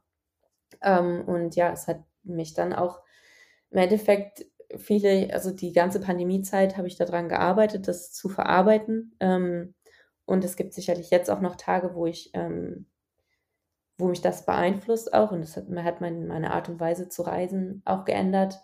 Ähm, und ja, ich glaube, es ist halt einfach auch die, so das Worst-Case-Szenario ähm, quasi, so das, ähm, ja, einen auch so dieses, wo man vorher denkt, so, ich bin eine Solo-Female-Travelerin, ich äh, ähm, fühle mich super stark, das einen super, super klein macht, aber ich habe direkt, direkt war mir drin so dieses, nee, das lasse ich mir nicht nehmen. Ich lasse mich nicht klein machen von dem, von diesem Typen. Ähm, ja. Ja, es ist also eine total krasse Geschichte und ähm, tut mir total leid, dass du, dass du das durchgemacht hast und dieses Erlebnis gehabt hast. Ähm, sehr gut, dass du halt sofort jemanden gefunden hast, der darüber spricht. Ähm, ja. Und, äh, und äh, dass es halt eben auch nicht noch, noch weiter gegangen ist. ist schon schlimm genug, wie weit es gekommen ist. Ähm, ich versuche da jetzt so, so, so, so, sensibel wie möglich mit dem Thema umzugehen. Wir haben darüber gesprochen mhm. ähm, vorher. Ja. Ähm, in, in, inwieweit ähm, hat dich das verändert, also deine Art und Weise zu reisen? Also ich finde ja total klasse, du bist ja, du bist ja dann ähm, nach der ähm, Pandemie wieder zurück und hast deine Reise ja beendet. Du bist ja jetzt äh, wieder zurück in Europa. Ähm, aber wie, inwieweit, äh, du bist ja vorher so, so ganz, ja, unvoreingenommen gereist. Mhm. Das, das, das, das macht ja was mit jemandem. Ja. Ja, also ähm, das ist so ein ganzer Mix aus, aus, aus äh, verschiedensten Dingen. Also zum einen genau das, was du meinst, ne? so dieses, ähm, das ist irgendwie ein Teil von mir, dass ich und auch so die Art und, Reise, äh, Art und Weise, wie ich reise, ähm, ist dieses jedem Menschen offen gegenübertreten und halt unvoreingenommen und auch so, ja, jetzt nicht naiv. Ne? Ich finde, dass man, oder ich weiß, dass, dass jeder Mensch so ein inneres Wahnsinnsthema hat und ich glaube, wenn man alleine reist, ähm, merkt man das auch sehr doll. Ne? Also wenn man schon mal irgendwie in so einer seltsamen Situation war, merkt man, dass man innen drin, fast bevor man in dieser seltsamen Situation ist, das Warnsystem so, oh, hier ist was Komisches in der Luft macht quasi.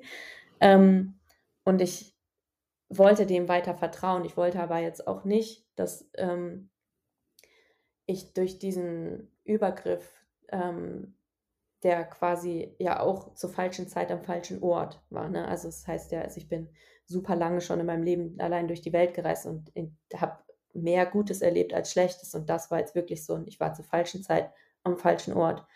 Ähm, auch wenn es Tage gibt, wo man dann halt irgendwie, wo das jetzt nicht so präsent ist dieses Jahr, ich war einfach nur am falschen, zur falschen Zeit am falschen Ort.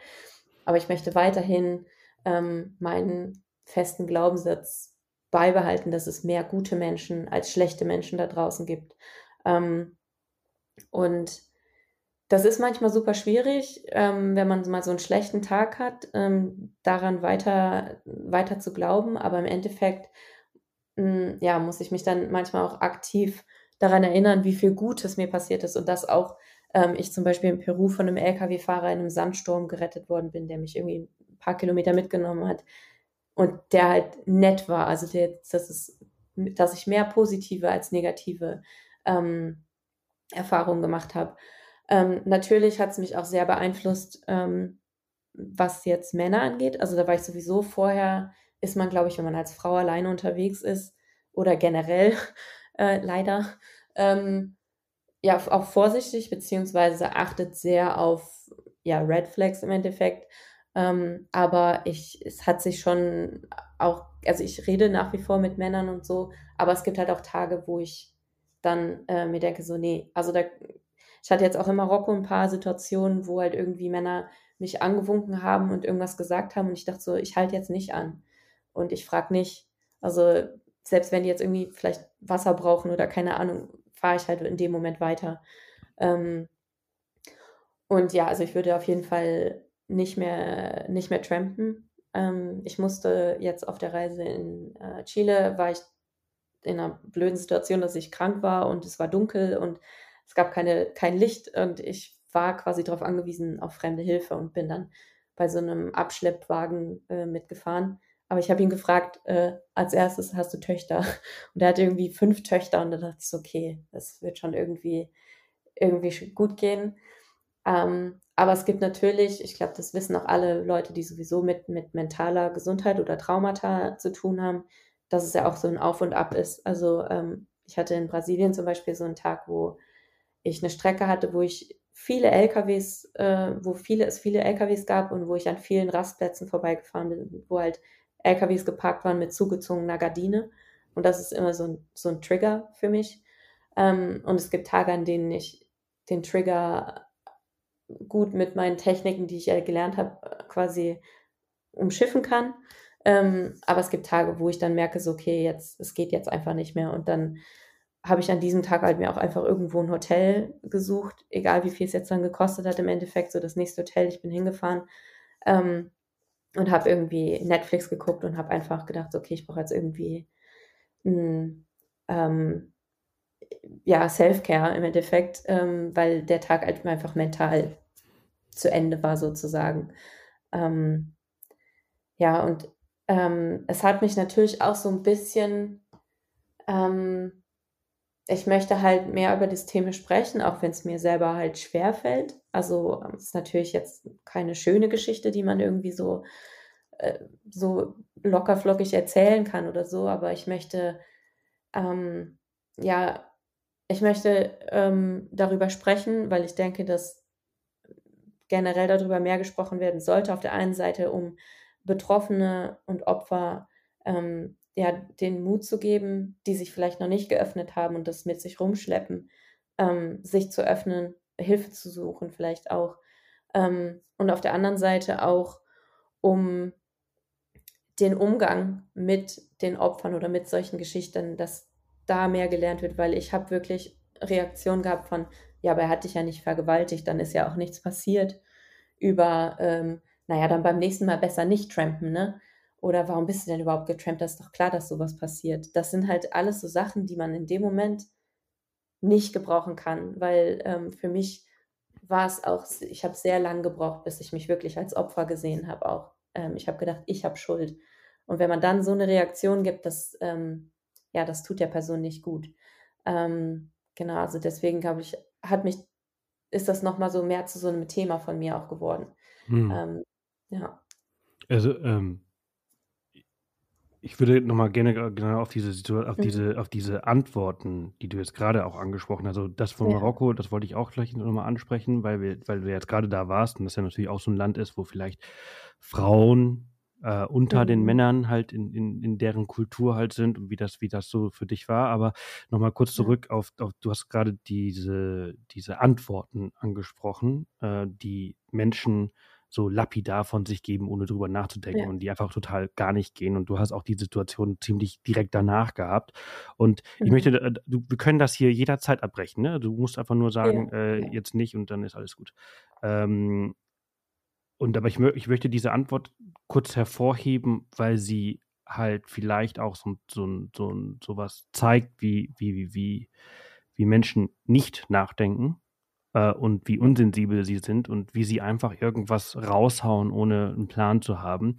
Und zwar ist, ich glaube, Lukas heißt er oder ja. hast du ihn genannt, äh, der, ähm, er hat dich, also der, der, der Fahrer, der Täter, hat dich ähm, an der Tankstelle rausgelassen, da war ein Busunternehmen, du hast ein Ticket gekauft und dieser Ticketverkäufer, der hat diese, der hat gefragt, was passiert ist und so weiter und ob du vergewaltigt worden bist, was du verneint hast und daraufhin hat er gesagt, ja, dann ist ja nichts passiert, stell dich doch nicht mhm. so an. So oder ja. so ähnlich. Ja. Und, äh, und, und das hast du ja scheinbar auch mehrmals gehört, beziehungsweise mhm. in unterschiedlicher Art und Weise. Und äh, das, jetzt sind wir hier in einem, in einem Raum, also in einem Podcast, wo wir halt darüber sprechen können, wie, wie, wie viel solche Antworten sind. Ähm, ja. Wie bist du damit umgegangen? Beziehungsweise welche Tools hat dir deine Therapeutin oder so auch an die Hand gegeben, damit umzugehen? Ja, ähm, also in dem Moment da mit diesem Lukas, ähm, da konnte ich überhaupt nicht reagieren, weil ich, also ähm, hinzu kam ja, dass dieser, ich bin zu diesem Busschalter gegangen und der LKW war ja draußen noch gepar geparkt. Das kommt noch dazu. Äh, was genau. ich gar nicht wusste, genau. Also es war wirklich so eine absolute Panikreaktion. Ähm, und das macht halt sehr viel mit einem. Ne? Also so auch so dieses, ähm, wir sind ja auch so ein bisschen ähm, so in Anführungsstrichen erzogen worden, dieses, jetzt stell dich mal nicht so an und ne, mentale Gesundheit, da spricht ja irgendwie niemand drüber und oh Gott, du gehst zum Therapeuten und so. Ähm, und dann zu denken, so, ja stimmt, ich muss jetzt irgendwie hier stark sein und äh, ich darf jetzt irgendwie, es ist ja nichts passiert, ne? Ähm, und ich glaube halt, dass, also diesen, dieses, jeder, jeder Mensch hat irgendwie eine andere Grenze und es waren sehr, sehr viele Grenzen, die dieser Lkw-Fahrer überschritten hat. Und dann sowas zu sagen, also das ist einfach ähm, so unsensibel. Ich glaube, deswegen ist es wichtig, dass man darüber spricht, damit halt auch mehr Leute ähm, ja, das Lernen. Und ich habe im Endeffekt um, weil genau, also das, was, was Lukas gesagt hat, ja auch in meinem Kopf dann geblieben ist und ich halt wirklich mir die Schuld gegeben habe. Ne? Also zum einen so, ja, du hast dich nicht gewehrt, du bist halt da eingestiegen, ähm, aber auch dieses, ja, stell dich nicht so an. Warum geht's dir denn jetzt schlecht? Warum liegst du auf dem Bett und kannst dich nicht bewegen und hast irgendwie Panikattacken, wenn ein Mann zu nah an dir vorbei joggt? Ähm, und das hat sehr lang gedauert. Ähm, da habe ich mit meiner Therapeutin lange dran gearbeitet, dass so, das sind so diese, eine, ja, diese Glaubenssätze quasi, dieses Ich bin schuld, dass man sich jeden Tag, ähm, jeden Tag wirklich laut auch sagt, ich bin nicht schuld, ähm, ich habe mich gewehrt, ich hätte mich nicht mehr wehren können. Ähm, und ein Glaubenssatz, den ich halt auch jeden Tag laut gesagt habe, war, ähm, es gibt mehr gute Menschen als schlechte. Ähm, aber das heißt auch, dass du dich jeden Tag damit auseinandersetzen musst. Ähm, was halt auch sehr, sehr anstrengend ist. Und ich glaube, das ist auch was sehr Wichtiges, was ähm, ja Leute auch wissen sollten, dass, äh, dass das harte Arbeit ist. Also es ist nicht nur so ein, ja, das ist jetzt passiert und ich akzeptiere das und gut, sondern es ist halt harte Arbeit. Ähm, und das halt deswegen vor allem nochmal noch mal mehr ein sensiblerer, äh, ja, man noch sensibler damit umgehen sollte. Mhm. Ähm, ja, absolut. Ja. Ich finde ja, ich finde ja solche Sprüche wie stell dich nicht so an oder ist ja gar nicht so schlimm, ähm, das äh, ist ja ist so unglaublich überheblich, ähm, mhm. weil der einzige, die einzige Person, die entscheidet, wie schlimm es ist, ist die Person, der es passiert ist. Ähm, ja, und, ja. und, niemand anders. Und niemand anders. Und äh, deswegen wenn man solche Sprüche im Alltag halt sagt, dann, dann, ist stellt, stellt man sich immer über die Person. Total, ja. Ähm, und man selbst, man war ja nicht in der Situation. Also ich hatte vorher auch noch nie so eine krasse Situation, wo du wirklich quasi wie alles außerhalb von deinem Körper betrachtest. So. Und alleine das, und du hast ja nicht nur eine Erinnerung, was passiert ist, sondern dein Körper hat ja genau. auch eine Erinnerung. Also, und die ne, speichert ne, er halt, sehr tief ab, sehr tief genau, ab in einer, in genau. einer Gegend, äh, die, auf die du so bewusst nicht zugreifen kannst. Ja, ja. Und dass wirklich zu jeder Zeit irgendwie so eine Erinnerung kommen kann und dann so ein Flashback wirklich kommt, wo du denkst, du bist wieder in der Situation. Also ähm, ja, das ist Und das, schon, deswegen heißt es auch posttraumatische Belastungsstörung ist, weil wenn du unter ja. Belastung bist, dann halt einfach dein System halt auch so ein bisschen gestört ist und du halt eben ja. zurück in, in, in die Situation äh, zurückgeworfen bist. Das kann ich auch alles nur sagen, weil ich selber in Therapie bin und äh, man einfach ja. da total offen mit diesem Thema auf, äh, sein muss und äh, ein guter Therapeut sehr, sehr wichtig ist und ich ziemlich sicher bin, dass die meisten Leute eigentlich einen Therapeuten brauchen äh, in ihrem Leben, weil wir alle äh, posttraumatische Belastungsstörungen aus unserer Kindheit, alleine aus unserer Kindheit haben, die meisten zumindest. Und, ähm, und dann noch im, im Leben viele. Ja. Äh, weil das Ding ist halt, niemand entscheidet, ob er eine posttraumatische Belastungsstörung hat. Bewusst. Das macht nämlich der Körper für ja. sich. Ja. Man hat da nämlich überhaupt gar keinen, gar keinen Zugriff zu oder keine. Entscheidungsgewalt. Und äh, genau. Ähm, ja. Es ist ein, es ist ein sehr krasses Thema. Äh, ich versuche dem so gerecht wie möglich zu werden. Ähm, ja. Ich würde, wenn das für dich okay ist, vielleicht einfach in der Reise weitermachen. Ähm, außer du ähm, sagst gerade, ich würde gerne noch ja, über das ich, Thema sprechen. Ähm, ich, vielleicht noch einen, einen abschließenden Satz, weil eine Sache, mit der ich große Probleme hatte, war also dieses, ähm, wo ich vorher mal gedacht habe, so, ich bin das lebende Beispiel dafür, dass Frauen alleine reisen können und Frauen mhm. alleine in, mit dem Fahrrad reisen können und alleine in Länder reisen können, wo jetzt irgendwie man immer dieses, diesen, äh, diese Reaktion zuerst bekommt, so, ja, was ist doch voll gefährlich und so. Ähm, und ich hatte lange das Problem damit, dass mir jetzt halt sowas passiert ist.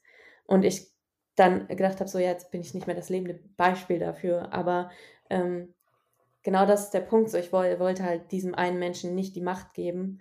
Und im Endeffekt, ich habe das, ähm, ich habe auch direkt einen Blogpost darüber geschrieben. Ähm, ich habe das damit verglichen. Ich war mal, ich war in Chile, bin ich ein paar Kilometer auf dem, auf der, auf dem Highway gefahren und hatte da irgendwie so einen anderthalb bis zwei Meter breiten ähm, Seitenstreifen, auf dem ich gefahren bin.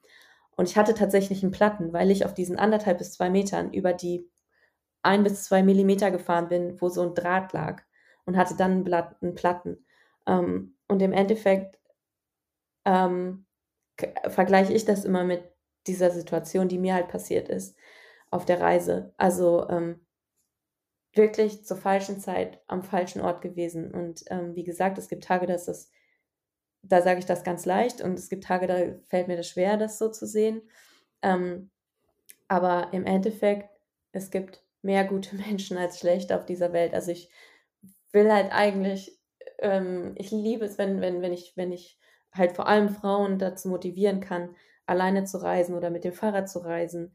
Ähm, und ich möchte das auch weiterhin tun. Und obwohl mir das passiert ist, weil ich ähm, halt selber auch dieser Person, also dem Täter, nicht die Macht gegeben habe, dass ich jetzt nur noch zu Hause sitze und ähm, nie wieder reisen werde und nie, mehr mit dem, nie wieder mit dem Fahrrad unterwegs werden, sein werde oder so, sondern ich bin wieder losgefahren und ich war da draußen und es gibt sicherlich Tage, an denen es schwer, schwerer fällt und, ähm, wo man irgendwie, wo man merkt, ach, heute, nee, heute wird es nicht gut oder es Situationen gibt, die irgendwie Erinnerungen triggern und Flashback hervorholen. Aber ähm, es ist möglich, wieder diese, ja, dieses Selbstbewusstsein und auch dieses diesen ja, Glauben im Endeffekt, dass es halt mehr gute Menschen als schlechte Menschen da draußen gibt, dass man den wieder stärkt. Also es ist möglich, deswegen möchte ich halt auch, ja, im Endeffekt auch von Hoffnung geben und halt auch ähm, sagen, dass es, dass einem auf Reisen mehr gute Dinge als schlechte Dinge passieren. Mm, so, mm. Ja. Und man kann, und man kann wieder Freude im Leben entwickeln. Ja, ja genau. Ähm, man kann lernen, Entschuldigung, man kann lernen, mit so einer Situation umzugehen, äh, ohne sie zur Seite zu schieben und sie noch schlimm, also das macht die, die, Sachen übrigens noch viel schlimmer, wenn man Sachen ignoriert und zur Seite schiebt.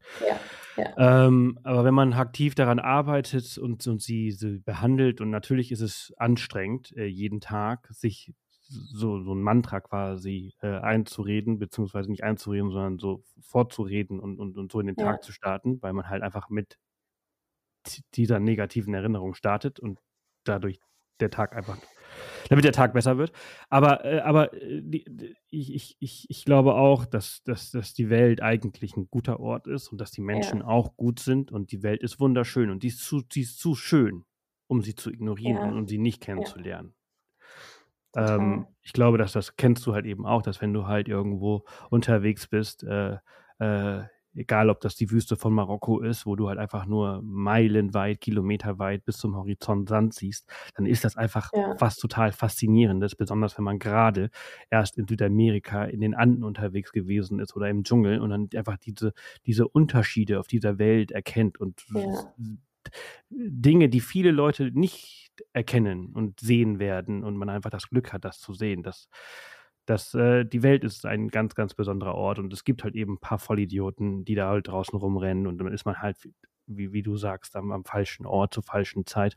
Ja. Aber, aber im Großen und Ganzen ist das ein krasser Planet, auf dem wir leben dürfen. Auf jeden Fall, ja. Ähm, du hast deine Reise dann, also als danke, danke, dass, das, dass ja. du das geteilt hast und so offen bist und äh, so stark bist. Ähm, du, du hast deine Reise dann auf, aufgrund von, von Covid hauptsächlich oder, oder, oder, mhm. oder Mix aus beiden ähm, pausieren müssen. Ähm, viele haben in den letzten Jahren oder zu der Zeit ihre Reisen äh, abbrechen oder pausieren müssen äh, und, und zurück in ihre Länder zurückfliegen, wo sie dann quasi, äh, ja, die hat das die Zeit gegeben, äh, während die, die, die, die äh, ja. Welt stillstand, äh, sich mit diesem Thema ganz bewusst und intensiv mit einer Therapeutin auseinanderzusetzen. Aber du hast äh, nicht aufgehört. Du hast ja dein Fahrrad äh, in Buenos Aires zwischengeparkt und bist dann dieses Jahr zurückgekehrt. Genau, ja. Ich habe es am Ende fast nicht mehr für möglich gehalten, aber dann, also, und auch als ich dann von Buenos Aires ähm, mit einem der letzten normalen Flüge quasi nach Deutschland geflogen bin. Das war dann, ich bin gelandet am ersten Tag des Lockdowns tatsächlich auch. Ähm, und ich hätte es fast nicht mehr für möglich gehalten, wirklich. Ähm, ich dachte wirklich, es dauert so drei Monate, bis ich wieder zurück bin. Im Endeffekt waren es dann 24. Ähm, genau, aber ich bin dann nach Buenos Aires und mein, mein, mein Kumpel, bei dem ich mein Fahrrad abgestellt hatte quasi und der all mein Gepäck auch ähm, aufbewahrt hat, hat mich dann noch vom Flughafen abgeholt und hatte alles dabei und es war so eine surreale Situation. Dann irgendwie, ich hatte ein Airbnb in der Stadt und dann irgendwie da zu stehen und mein Fahrrad ist vor mir und all meine Sachen, von denen ich fast gar nicht mehr wusste, was ich wirklich hatte und so, ähm, da dann irgendwie zu stehen und auf einmal zu wissen, so, okay, jetzt bin ich irgendwie da wieder zurück, wo ich die ganze Zeit, ja, was ich die ganze Zeit vermisst habe und wo mein Herz die ganze Zeit geblutet hat, dass es irgendwie so abrupt äh, aufgehört hat. Genau, aber der Moment, dass ich das real wirklich realisiert habe, dass ich wieder auf der Reise bin, war dann tatsächlich erst, als ich, ähm, ich habe von Buenos Aires dann die Fähre nach Uruguay genommen äh, und dann irgendwie nach so fünf Tagen oder so in Uruguay, als ich in den, in Anführungsstrichen, Bergen Uruguays war, ähm, ja, da habe ich dann wirklich so, dass ich so eine Freude und so viel Emotionen in mir drin hatte, dass ich wirklich angefangen habe zu heulen vor Freude, vor ja auch so einem ich habe diese beschissene Pandemiezeit durchgestanden, ich habe diesen sexuellen Übergriff irgendwie ähm, verarbeiten können, ich bin wieder unterwegs, ich habe mich nicht klein kriegen lassen von dieser Person. Also es war so ein Mix an allen möglichen Emotionen und auch so einer puren Freude einfach, dass ich wirklich vom Fahrrad absteigen musste und erstmal Rotz und Wasser geheult habe, ähm, wieder einfach da zu sein. Ja.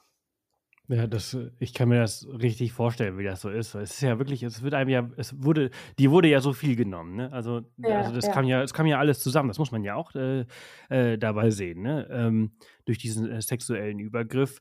Ähm, das ist ja, das ist ja das eine, was halt einfach extrem ja. ist. Dann wird dir halt auch die Reise, dein Fahrrad genommen weil Corona ja. und Pandemie und alles ist zu und du kannst nicht mehr weiter, du musst zurück nach Hause, dann, dann ja, ich, ich kann das verstehen. Wenn, und wenn du dann einfach ja. mal wieder, wieder quasi zurück äh, auf, auf, auf, ja, auf deinem Fahrrad bist und diese Freiheit wieder endlich hast, weil das ist ja für so einen Reisenden, der so lange unterwegs ist auf dem Fahrrad, das ist ja wirklich die, die freieste Art des. Reisens ist, die, du würdest ja, als wenn man dich ins Gefängnis stecken würde.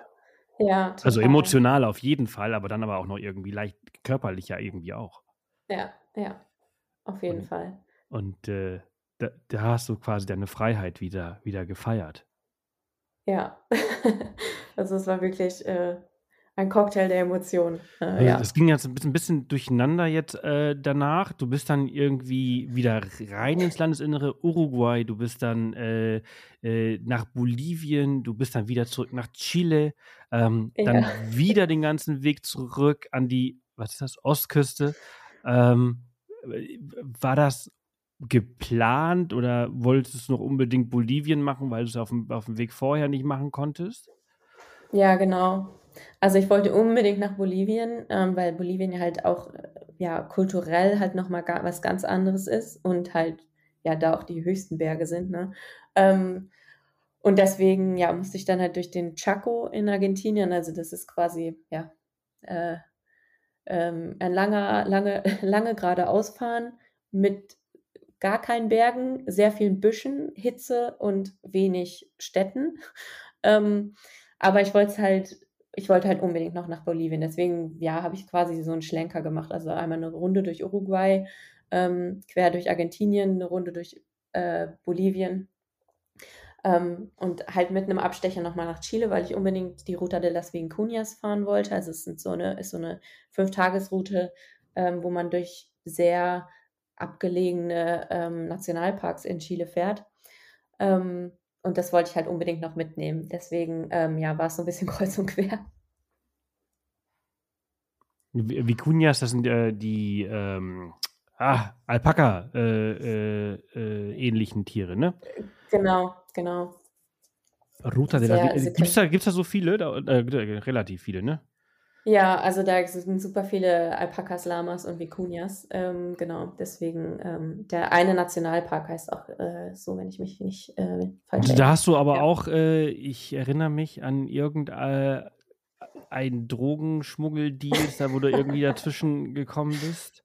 Ja, ähm, also wie man vielleicht schon merkt, ich nehme immer die seltsamsten Situationen mit. Ähm, das war wirklich so abgelegen. Also ähm, man fährt irgendwann von der asphaltierten Straße runter, äh, kurz nach der Grenze äh, von Bolivien nach Chile. Und dann ist nur noch Schotter und Sand und man ist wirklich, ich habe, glaube ich, eine Person an dem Tag gesehen. Ähm, und da war, war halt gar kein Verkehr. Und mir hatte der Grenzbeamte aus Chile vorher schon gesagt, so, ja, aber sei vorsichtig, weil das ist halt so nah an der Grenze zu Bolivien. Da gibt es auch einen unüberwachten Grenzübergang und da gibt es viel, ja, äh, Schmuggelaktionen und so. Und ich dachte, so, ja, ja, alles klar. Ähm, und ich habe dann am späten Nachmittag so ein, ja, wie so ein kleines Dörfchen mit irgendwie vier, fünf Häusern und einer Kirche gefunden, die halt so Halbruinen waren alles. Und ich dachte so, oh, perfekt, hier ist so irgendwie so eine Ruine ohne Dach mit zwei Wänden. Ähm, ist ja perfekt Wind, Windschutz, dann baue ich hier mein Zelt drin auf. Und es war auch super still und es wirklich, ich habe mein Essen gekocht und um mich rum irgendwie Lamas und Alpakas, die mich angeguckt haben. Ähm, und dann um Mitternacht wache ich auf, weil ich mehrere LKWs höre und Männerstimmen und die irgendwie irgendwelche Türen aufmachen und irgendwelche Sachen hin und her räumen und so. Und ich dachte so, nein, das darf nicht wahr sein. Oh mein Gott. Ähm, und dann habe ich, ähm, ups, äh, dann habe ich, ähm, ähm, ja, habe ich versucht, einfach nur still zu sein. Also lag wirklich in dem, in dem äh, Schlafsack und habe ich versucht, gar nicht zu bewegen. Allerdings musste ich auf Toilette. Ähm, natürlich muss man dann in so einem Moment auf Toilette. Irgendwann konnte ich dann auch nicht mehr und bin dann wirklich raus und habe versucht, so ganz leise zu pinkeln wie möglich. Im Endeffekt weiß ich nicht, ob die Leute mich gesehen haben und gedacht haben, so, "Ah ja, hier ist wieder irgendwie so ein Fahrradmensch. Ähm, oder ob die mich nicht gesehen haben. Ähm, aber ich habe dann halt ein paar Tage später an so einer Polizeistation, wo ich Wasser aufgefüllt habe, gefragt, ähm, habe hab die Situation geschildert und habe gefragt, ob das Drogenschmuggel waren. Und da habe ich dann das Wort äh, Kontrabandista äh, Mhm. gelernt. Also ähm, ja, war ich dann tatsächlich mitten in, von einem Drogenschmuggel ähm, nachts. Ähm, ja. Ja, krass. Äh, Bolivien äh, ging es danach äh, weiter. Äh, und da hast du ja auch gesagt, ähm, Salar de Uyuni, das ist ja die Mhm. Salzwüste, das war das absolute Highlight. Ne? Und äh, ich meine, Ja. ich bin noch nicht dort gewesen, aber das ist ja, das ist ja auch das Highlight äh, Boliviens. Und Highlights sind oft auch Lowlights, weil sie halt eben so, so overhyped sind. Aber, Ja. aber das ist absolut ein Highlight. Ja, Ja, also das ist schon, schon krass, wenn man irgendwie, also man kennt ja auch die Bilder, ne, von, weil das natürlich, ich glaube, jeder, der nach Bolivien reist, reist halt auch zum Salado Uyuni. Ähm, und ganz viele machen das dann halt mit irgendwelchen Touren und dann fahr, äh, fahren dann irgendwie mit, mit so einem vollgepackten Jeep äh, da irgendwie rüber und machen ihre Stops an dieser einen Insel und dann irgendwie da bei dem Restaurant und bla bla bla. Ähm, aber dann nochmal mit dem Fahrrad irgendwie darüber zu fahren, auch weil du, also ähm, ich hatte mir halt überlegt, so, okay, ich fahre jetzt irgendwie dann geradeaus. Ja, aber was ist denn geradeaus? und dann hast du wieder GPS, aber das hilft dir im Endeffekt auch nicht, weil du siehst dann irgendwie so ein paar Streifen von irgendwelchen Jeeps ähm, und dann halt auch wirklich einfach da zu stehen und irgendwie so kilometerweit blicken, gucken zu können du denkst dir nur so, krass, ich bin jetzt wirklich gerade hier. Und natürlich hält man dann auch an und macht diese, diese typischen Fotos, wo du irgendwie dann halt, ne, weil das ja von der Perspektive dann so ist, dass du halt irgendwie mini klein neben deinem Fahrrad steht und so. Tatsächlich gibt es auch einen Trend, dass äh, wenn die Fahrradfahrer und Fahrradfahrerinnen, die auf dem Salado Juni unterwegs sind, dass die äh, Fotos machen, wo sie halt nackt sind. Mhm. Warum auch immer. Und ähm, den Trend habe ich jetzt aber nicht mitgemacht, weil ich dachte so, ach nö, ich war ja auch im Winter da, also es war jetzt schon auch ein bisschen kalt. Ähm, ja, aber äh, das war auf jeden Fall, auf jeden Fall krass. Und dann ging es für dich äh, wieder zurück nach Paraguay und äh, warte mal, jetzt muss ich mal eben, Bolivien und Paraguay sind doch die einzigen zwei Länder, die keine Küste haben, ne? Ja, ja. Also genau. das ist dieser Kontinent, die alle Länder an der Küste, nur die zwei sind im Landesinneren äh, und äh, sehen keinen Ozean. Ähm, ja. Und da hast du auch eine ziemlich äh, surreale Begegnung gehabt und wieder auch ein Beweis dafür, wie toll die Menschen sind. Ja. Denn du hast ähm, bei jemandem übernachten dürfen, bei Oscar, der gar nicht da war und der einfach dir seine fette Villa irgendwo im Nirgendwo ja. äh, zur Verfügung gestellt hat. Ja, das war total krass. Ähm, ich war äh, in Paraguay, also viele Leute, Leute überspringen Paraguay auch, ähm, auch wenn man, wenn man jetzt vor allem von Bolivien kommt, ist es so eine ewig lange Strecke, wo man einfach nur geradeaus fährt und nichts passiert. Aber ich war genau auf dieser Strecke und auf einmal hält so ein Pickup-Truck an, auf der Gegen Gegenseite, äh, also kam mir entgegen und hielt an und fragt mich was auf Spanisch, so, ah, wo kommst du her und bla bla bla. Und dann habe ich gesagt, aus Deutschland. Und in Paraguay wohnen ja auch viele, die ähm, deutsche Vorfahren haben. Ähm, und es gibt auch viele deutsche Siedlungen da und so. Ähm, und das war Oscar und dann meinte er so, dann können wir Deutsch sprechen. Genau, viele, viele, meint, viele, viele äh, mit deutschen Vorfahren, blonden Haaren und blaue Augen. Frag ja, mich, was deren Großeltern gemacht haben. genau. mysteriös, mysteriös. Ähm, er hatte tatsächlich aber gar keine Haare. Also ich weiß nicht, ob er vielleicht blonde Haare hatte. Ähm, naja, auf jeden Fall hat er angehalten und meinte dann so, ach ja, wenn du nach Philadelphia kommst, äh, also auch so eine deutsche, deutsche Siedlung, ähm, dann kannst du, kannst du bei mir übernachten und so. Und ich so, ach krass, super nett, dann haben wir Nummern ausgetauscht. Und dann habe ich wirklich halt ein paar Tage später dieses, bin ich auf das Angebot zurückgekommen und habe ihn dann gefragt, so, ja, aber wäre das dann immer noch möglich? Ich meinte er so, ja klar, ich bin zwar gerade nicht zu Hause, aber pass auf, und hat mir Fotos geschickt, ähm, wo halt in welchem Busch halt irgendwie der, der Schlüssel liegt. Ähm, und dann, ja, war ich in, also wirklich so einem, äh, einem richtig krassen Haus, komplett allein. Und der meinte so, ja, und da steht noch Wein und, äh, und Cola und was weiß ich, bediene dich einfach. Ähm, und ich meine, ich hätte auch einfach, klar, ne, in dem Moment haben wir uns beiden gegenseitig vertraut, aber ähm, ja, es war irgendwie so mega, wieder so ein, so ein schönes Erlebnis, wo man so dankbar ist, dass man das erleben darf, weil es einem auch einfach so ein, so ein warmes Gefühl ums Herz gibt, dass einfach die Leute, dass es einfach so viele gute Leute da draußen gibt. Ähm, ja, und dann äh, kam noch dazu, dass natürlich deutsche Siedlung, da habe ich erstmal eine deutsche Bäckerei gefunden. Also stand ich in diesem Haus äh, mit so einer äh, riesenkrassen Dusche auch, frisch geduscht war ich und habe deutsches Brot gegessen. Ich glaube, glücklicher hätte ich nicht sein können. Ja, aber das ist halt eben, ne? Wer viel reist, dem passiert viel, aber dem passiert halt eben ja. sehr viel Gutes. Äh, ja. Und das ist halt eben, die Welt ist, ist voller grandioser Menschen und das ist halt einfach, äh, ich habe solche Erlebnisse habe ich auch schon gehabt. Ich habe ich hab Leute, die mir Geld gegeben haben, obwohl ich kein Geld gebraucht habe, damit ich einfach nur irgendwas erlebe. Die, äh, die Geschichte ja. habe ich hier im Podcast schon äh, zigmal erzählt. Äh, die, die den Podcast äh, regelmäßig hören, die kennen das.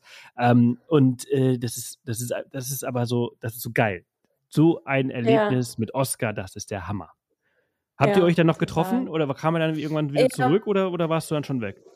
Wir haben uns tatsächlich dann in Asunción äh, getroffen, ähm, weil er da, also der ist halt, äh, der ist Anwalt, also der hat irgendwie ein Haus in Philadelphia und eins in Asunción, aber die haben auch noch eine Wohnung gekauft, wo halt die irgendwie Motorrad- äh, und Fahrradreisende auch irgendwie unterbringen können. Ähm, und ich habe mich dann mit ihm und seiner Frau ähm, getroffen, als ich in Asunción war und das war auch richtig cool. Also die richtig, einfach nur richtig tolle Menschen, wo man sich denkt so, oh Gott, so positiv und geben irgendwie so viel weiter ähm, ohne auch irgendwie, ja, ohne nach was zu fragen oder so. Ähm, und ich habe auch immer noch Kontakt mit denen. Also ich schicke denen immer mal wieder ein Update und äh, die fragen immer mal wieder, wo bist du denn jetzt? Wie geht's dir? Und so. Das ist total schön. Mega gut. Mega, mega gut. Weil oftmals ist es ja auch so, dass Leute, die wenig haben, sehr viel geben und Leute, die viel haben, sehr wenig geben. Aber das ist halt eben ja, auch ein Beispiel dafür, ja. dass es halt eben auch anders ist. Ne? Ja, ähm, genau. Einfach, aber einfach vielleicht ein Beispiel dafür, dass man nicht alles über einen Kamm scheren kann. Ja. Ähm, let's go to the last country. Ähm, Brasil. Ja. Äh, das ist äh, dein, dein, dein letztes Land, ähm, aber auch, man muss ja auch, wenn man auf die ganze Fläche äh, das jetzt äh, so nimmt, man könnte jetzt meinen, so ja klar, ein kleines letztes Land, aber das äh, umfasst halt fast den halben Kontinent äh, Südamerikas. Ja. also ähm, sind wir eigentlich erst bei drei Viertel der Folge, aber ich möchte das jetzt nicht unnötig in die Länge ziehen. Ähm, du, du bist dann zum Schluss nach Brasilien gereist. Ähm, ja. Was hast du da so erlebt? Ähm, ja, also erstmal äh, komplett andere Sprache. Ich meine, man kann dann zwar, also ich spreche Spanisch, aber kein Portugiesisch. Das war, heißt, es war dann schon doch mal irgendwie eine andere, andere Ausgangssituation auch. Ähm, es hat zwar hm, oft auch funktioniert, ne, mit Spanisch und Portugiesisch irgendwie so, ich spreche Spanisch, sie sprechen Portugiesisch, aber es war trotzdem nochmal was ganz anderes, wenn man sich manchmal mit, äh, ja, mit Händen und Füßen ähm, irgendwie unterhalten müsste.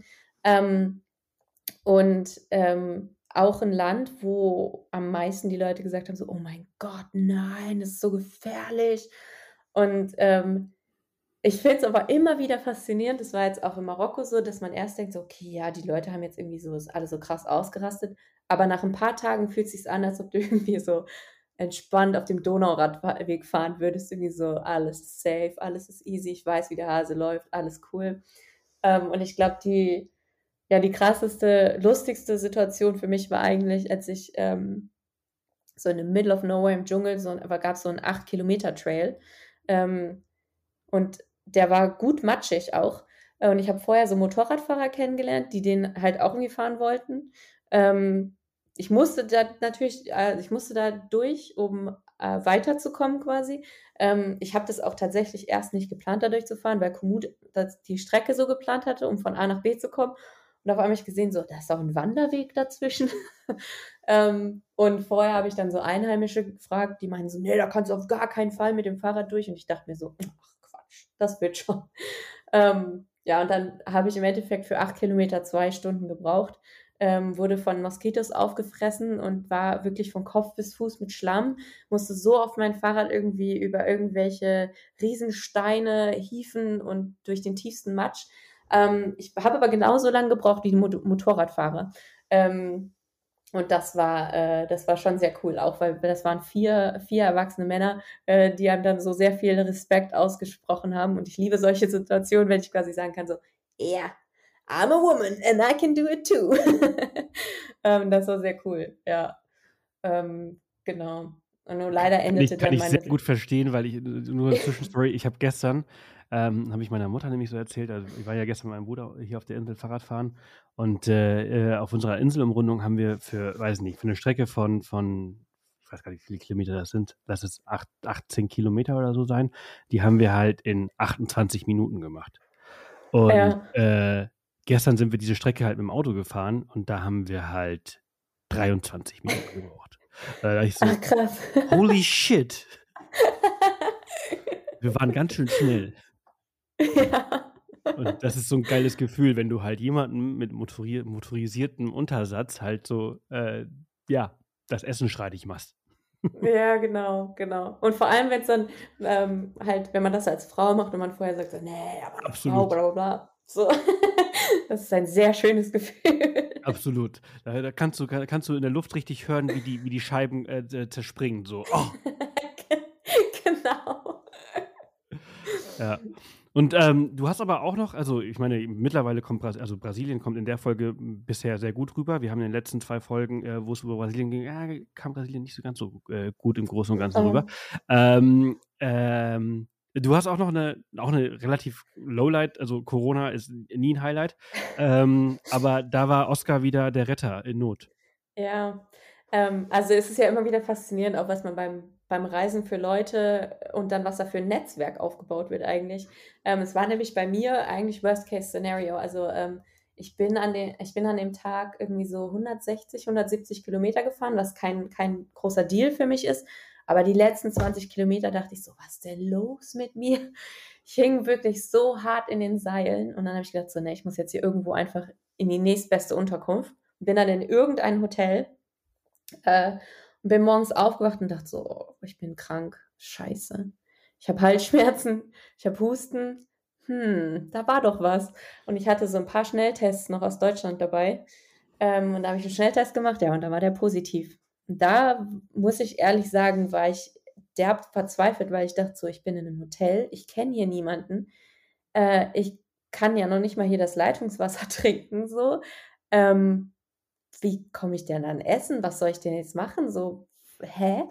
Ähm, aber dann habe ich halt, ähm, weil der Oscar, also ähm, mein paraguayanischer Freund, ähm, meinte halt, dass er Leute in Brasilien kennt. Also habe ich ihm geschrieben und habe gefragt, kennst du irgendjemanden in Itanaheim, äh, der mich irgendwie hier supporten kann? Weil ich kann ja, also was soll ich machen? Und dann hat es irgendwie so ein paar Stunden gedauert. Dann hat er über fünf Ecken quasi, er hat einem Freund geschrieben, der hat einer Freundin geschrieben, der hat einem Freund geschrieben, hatte ich dann ähm, den Kontakt zu meiner brasilianischen Mutter, Miriam, die dann wirklich, ich war elf Tage positiv, ich war tatsächlich elf Tage in diesem Hotel, äh, die mir jeden Tag frisches Obst, Essen vorbeigebracht hat ähm, und äh, wirklich auch jeden Tag gefragt hat, wie es mir geht und ob ich irgendwas anderes brauche und so. Und hinzu kam, dass ich dann natürlich, ähm, weil kurz vorher war diese Strecke, diese Matschstrecke mit den Motorradfahrern, ähm, ich hatte denen dann Bescheid gegeben, äh, dass ich Corona habe, damit die sich testen und halt irgendwie auch, ne, habe halt gefragt, ob es denen allen gut geht. Und einer von den Motorradfahrern, oder zwei von den Motorradfahrern haben dann gesagt, ey, aber wenn du jetzt irgendwie so elf Tage in diesem Hotel bist, das ist doch ziemlich teuer, wir übernehmen deine Hotelkosten. Und im Endeffekt ging das wirklich von absoluter Verzweiflung innerhalb von ein paar Stunden zu, krass, okay, jetzt kann ich mich einfach entspannen und dabei meinem Körper dabei helfen zu heilen, diesen Virus zu bekämpfen. Ähm, und es ist alles in Ordnung, ich bin safe. So, es war total krass und das find, und das ist irgendwie auch so für mich Reisen in a nutshell, weil man ja wieder, es gibt mehr gute Menschen als schlechte da draußen und man erlebt einfach so krasse Situationen, ähm, wovor man auch vorher vielleicht Angst hatte, so, ah, wenn ich alleine unterwegs bin, aber es ist, es gibt immer irgendwie eine Lösung. Es gibt immer irgendwie weiter. Und selbst wenn es in dem Moment, wenn man sich denkt, so, was soll ich da jetzt machen? Oh mein Gott, denkt man sich ein paar Momente später, so krass, okay, es hat sich doch auch wieder alles geregelt. Absolut. Das finde ich immer wieder faszinierend. Ja, und die, also das, das, muss man manifestieren, ne? Also das muss man, also ja. was, wie geil ist ja. das bitte?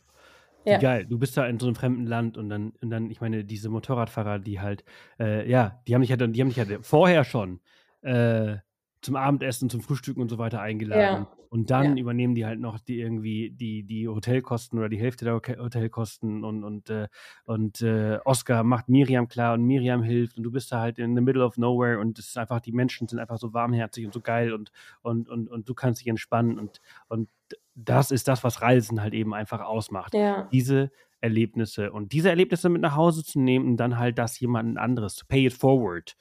Äh, ja, genau. Gibt es jemanden anders? Wenn du jemanden zu Hause dann triffst in deinem eigenen Land, also es geht ja gar nicht darum, dass du halt auf Reisen dann irgendwie was Gutes tust, weil du erlebst ja. so viel Gutes, nimmst das mit und dann gibst du es einfach jemanden anders, wenn er es in dem Moment braucht. Das ja, ist halt eben total. das, was das halt eben ausmacht. Ich kriege Gänsehaut äh, von diesen Geschichten. Ich finde das einfach so unglaublich geil. Ja. Mega. Voll. Und ähm, deine Reise ist dann, dann zu Ende gewesen. Ich meine, deine Reise ist in Südamerika zu Ende gewesen. Du bist jetzt weiter unterwegs gewesen. Du bist, warst jetzt in ja. Marokko. Du bist jetzt, du bist jetzt in Spanien. Bist, wirst jetzt bestimmt weiter unterwegs sein. Ja, auf jeden Fall. Also es geht jetzt Richtung Zentralasien. Also es kommen noch ein paar Kilometer dazu. Mega, mega, mega cool. Du lässt dich nicht unterkriegen. Du machst weiter. Das ist richtig gut. Ich bin, ich bin, ich bewundere dich und, und deine Kraft und deinen Mut und, und, und, und deine Energie. Ey, ja. Wenn du sagst, 160, 170 Kilometer ist ja gar nichts, dann bewundere ich das, weil ich finde, das ist sehr, sehr, sehr, sehr viel. ähm, obwohl ich Fahrrad fahre. Ähm, und äh, ja, mega, mega cool. Ey, ist richtig geil, dass du das äh, äh, ja, mit uns geteilt hast. Vielen, vielen Dank. Ähm, und lass uns noch mal ganz kurz zum Schluss auf äh, deine äh, Spendenaktion zu sprechen kommen. Denn du hast neben ja. alledem ähm, ich habe ja gerade eigentlich schon gesagt, du musst ja eigentlich vor Ort nichts zurückgeben, weil Pay It Forward, so sehe ich das, dass du halt einfach später irgendwann das, das, das zurückgibst. Aber du machst es anders und das finde ich auch richtig cool. So kann man es nämlich auch machen und, und ist auch eine sehr gute Sache. Du hast, äh, lass mal eben kurz sprechen, du hast 15.125 Euro für SOS Kinderdörfer gesammelt. Du hast 1.175 Euro für die UNO Flüchtlingshilfe gesammelt, 1.604 Euro und 62 Cent für Viva Con Agua und aktuell 680 Euro für Sea-Watch. Und das ist ja gar nicht alles. Ja. Ich habe ja vorhin auf deiner Webseite geschaut, dass du ja irgendwie einen neuen Spendenaufruf hast, wo nochmal ein paar tausend Euro zusammengekommen sind. Ja. Also, was hat das damit ja. auf sich? Ich, äh, ich weiß, dass ich mich unglaublich glücklich schätzen kann, dass ich ähm, so reise. Also, ich meine, ich habe das auch nicht geschenkt bekommen. Ich habe immer für all meine Reisen gearbeitet.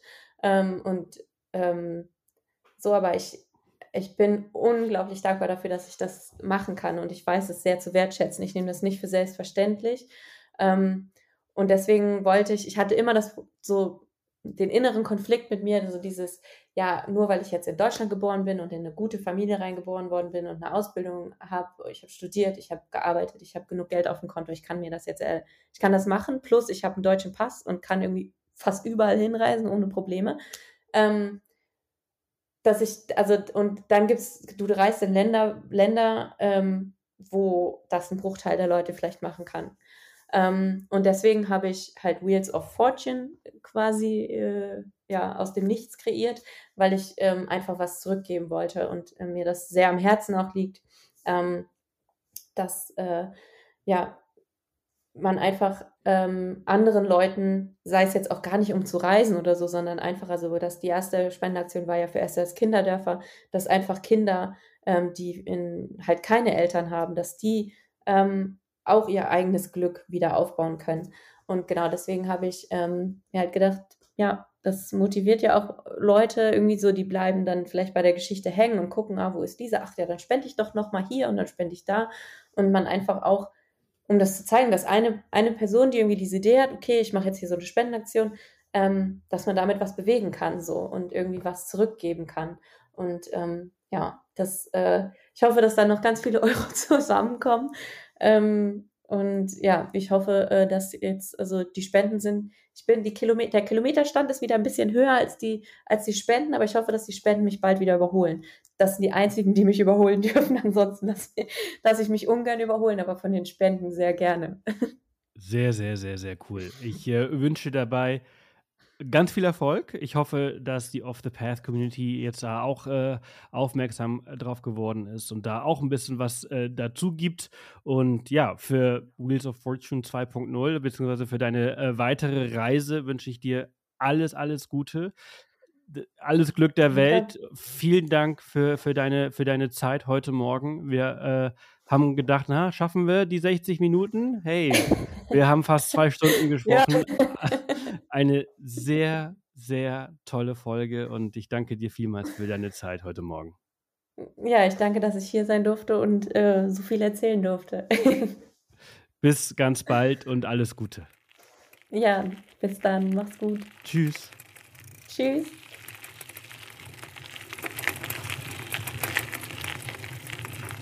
Das war's für diese Woche. Wenn ihr bis hierhin gehört habt, Danke, dass ihr so lange bei dem Podcast dranbleibt und sie bis zum Schluss hört. Auch danke an Lisa dafür, dass sie ihre Story geteilt hat. Mehr zu Lisa und Wheels of Fortune und ihre Spendenaktionen findet ihr in den Show Notes. Damit endet der erste Monat im neuen Jahr auch schon wieder hier im Podcast. Das ist ziemlich verrückt, wie schnell die Zeit vergeht. Nur noch elf Monate bis Silvester. Macht was draus und macht jeden Tag zu eurem Abenteuer. Wir sind aktuell noch in Finnland unterwegs und ab nächster Woche wieder zu Hause. Für unsere Gruppenreise im September zum Kajaken mit Orcas sind übrigens auch noch ein paar Plätze frei. Schnappt sie euch, bevor sie weg sind. Das ist ein unglaublich geiles Erlebnis. Wir hören uns dann nächste Woche wieder zu unserer Safari-Ausbildung. Da sprechen Line und ich dann über das Erlebte. Passt auf euch auf und bis bald.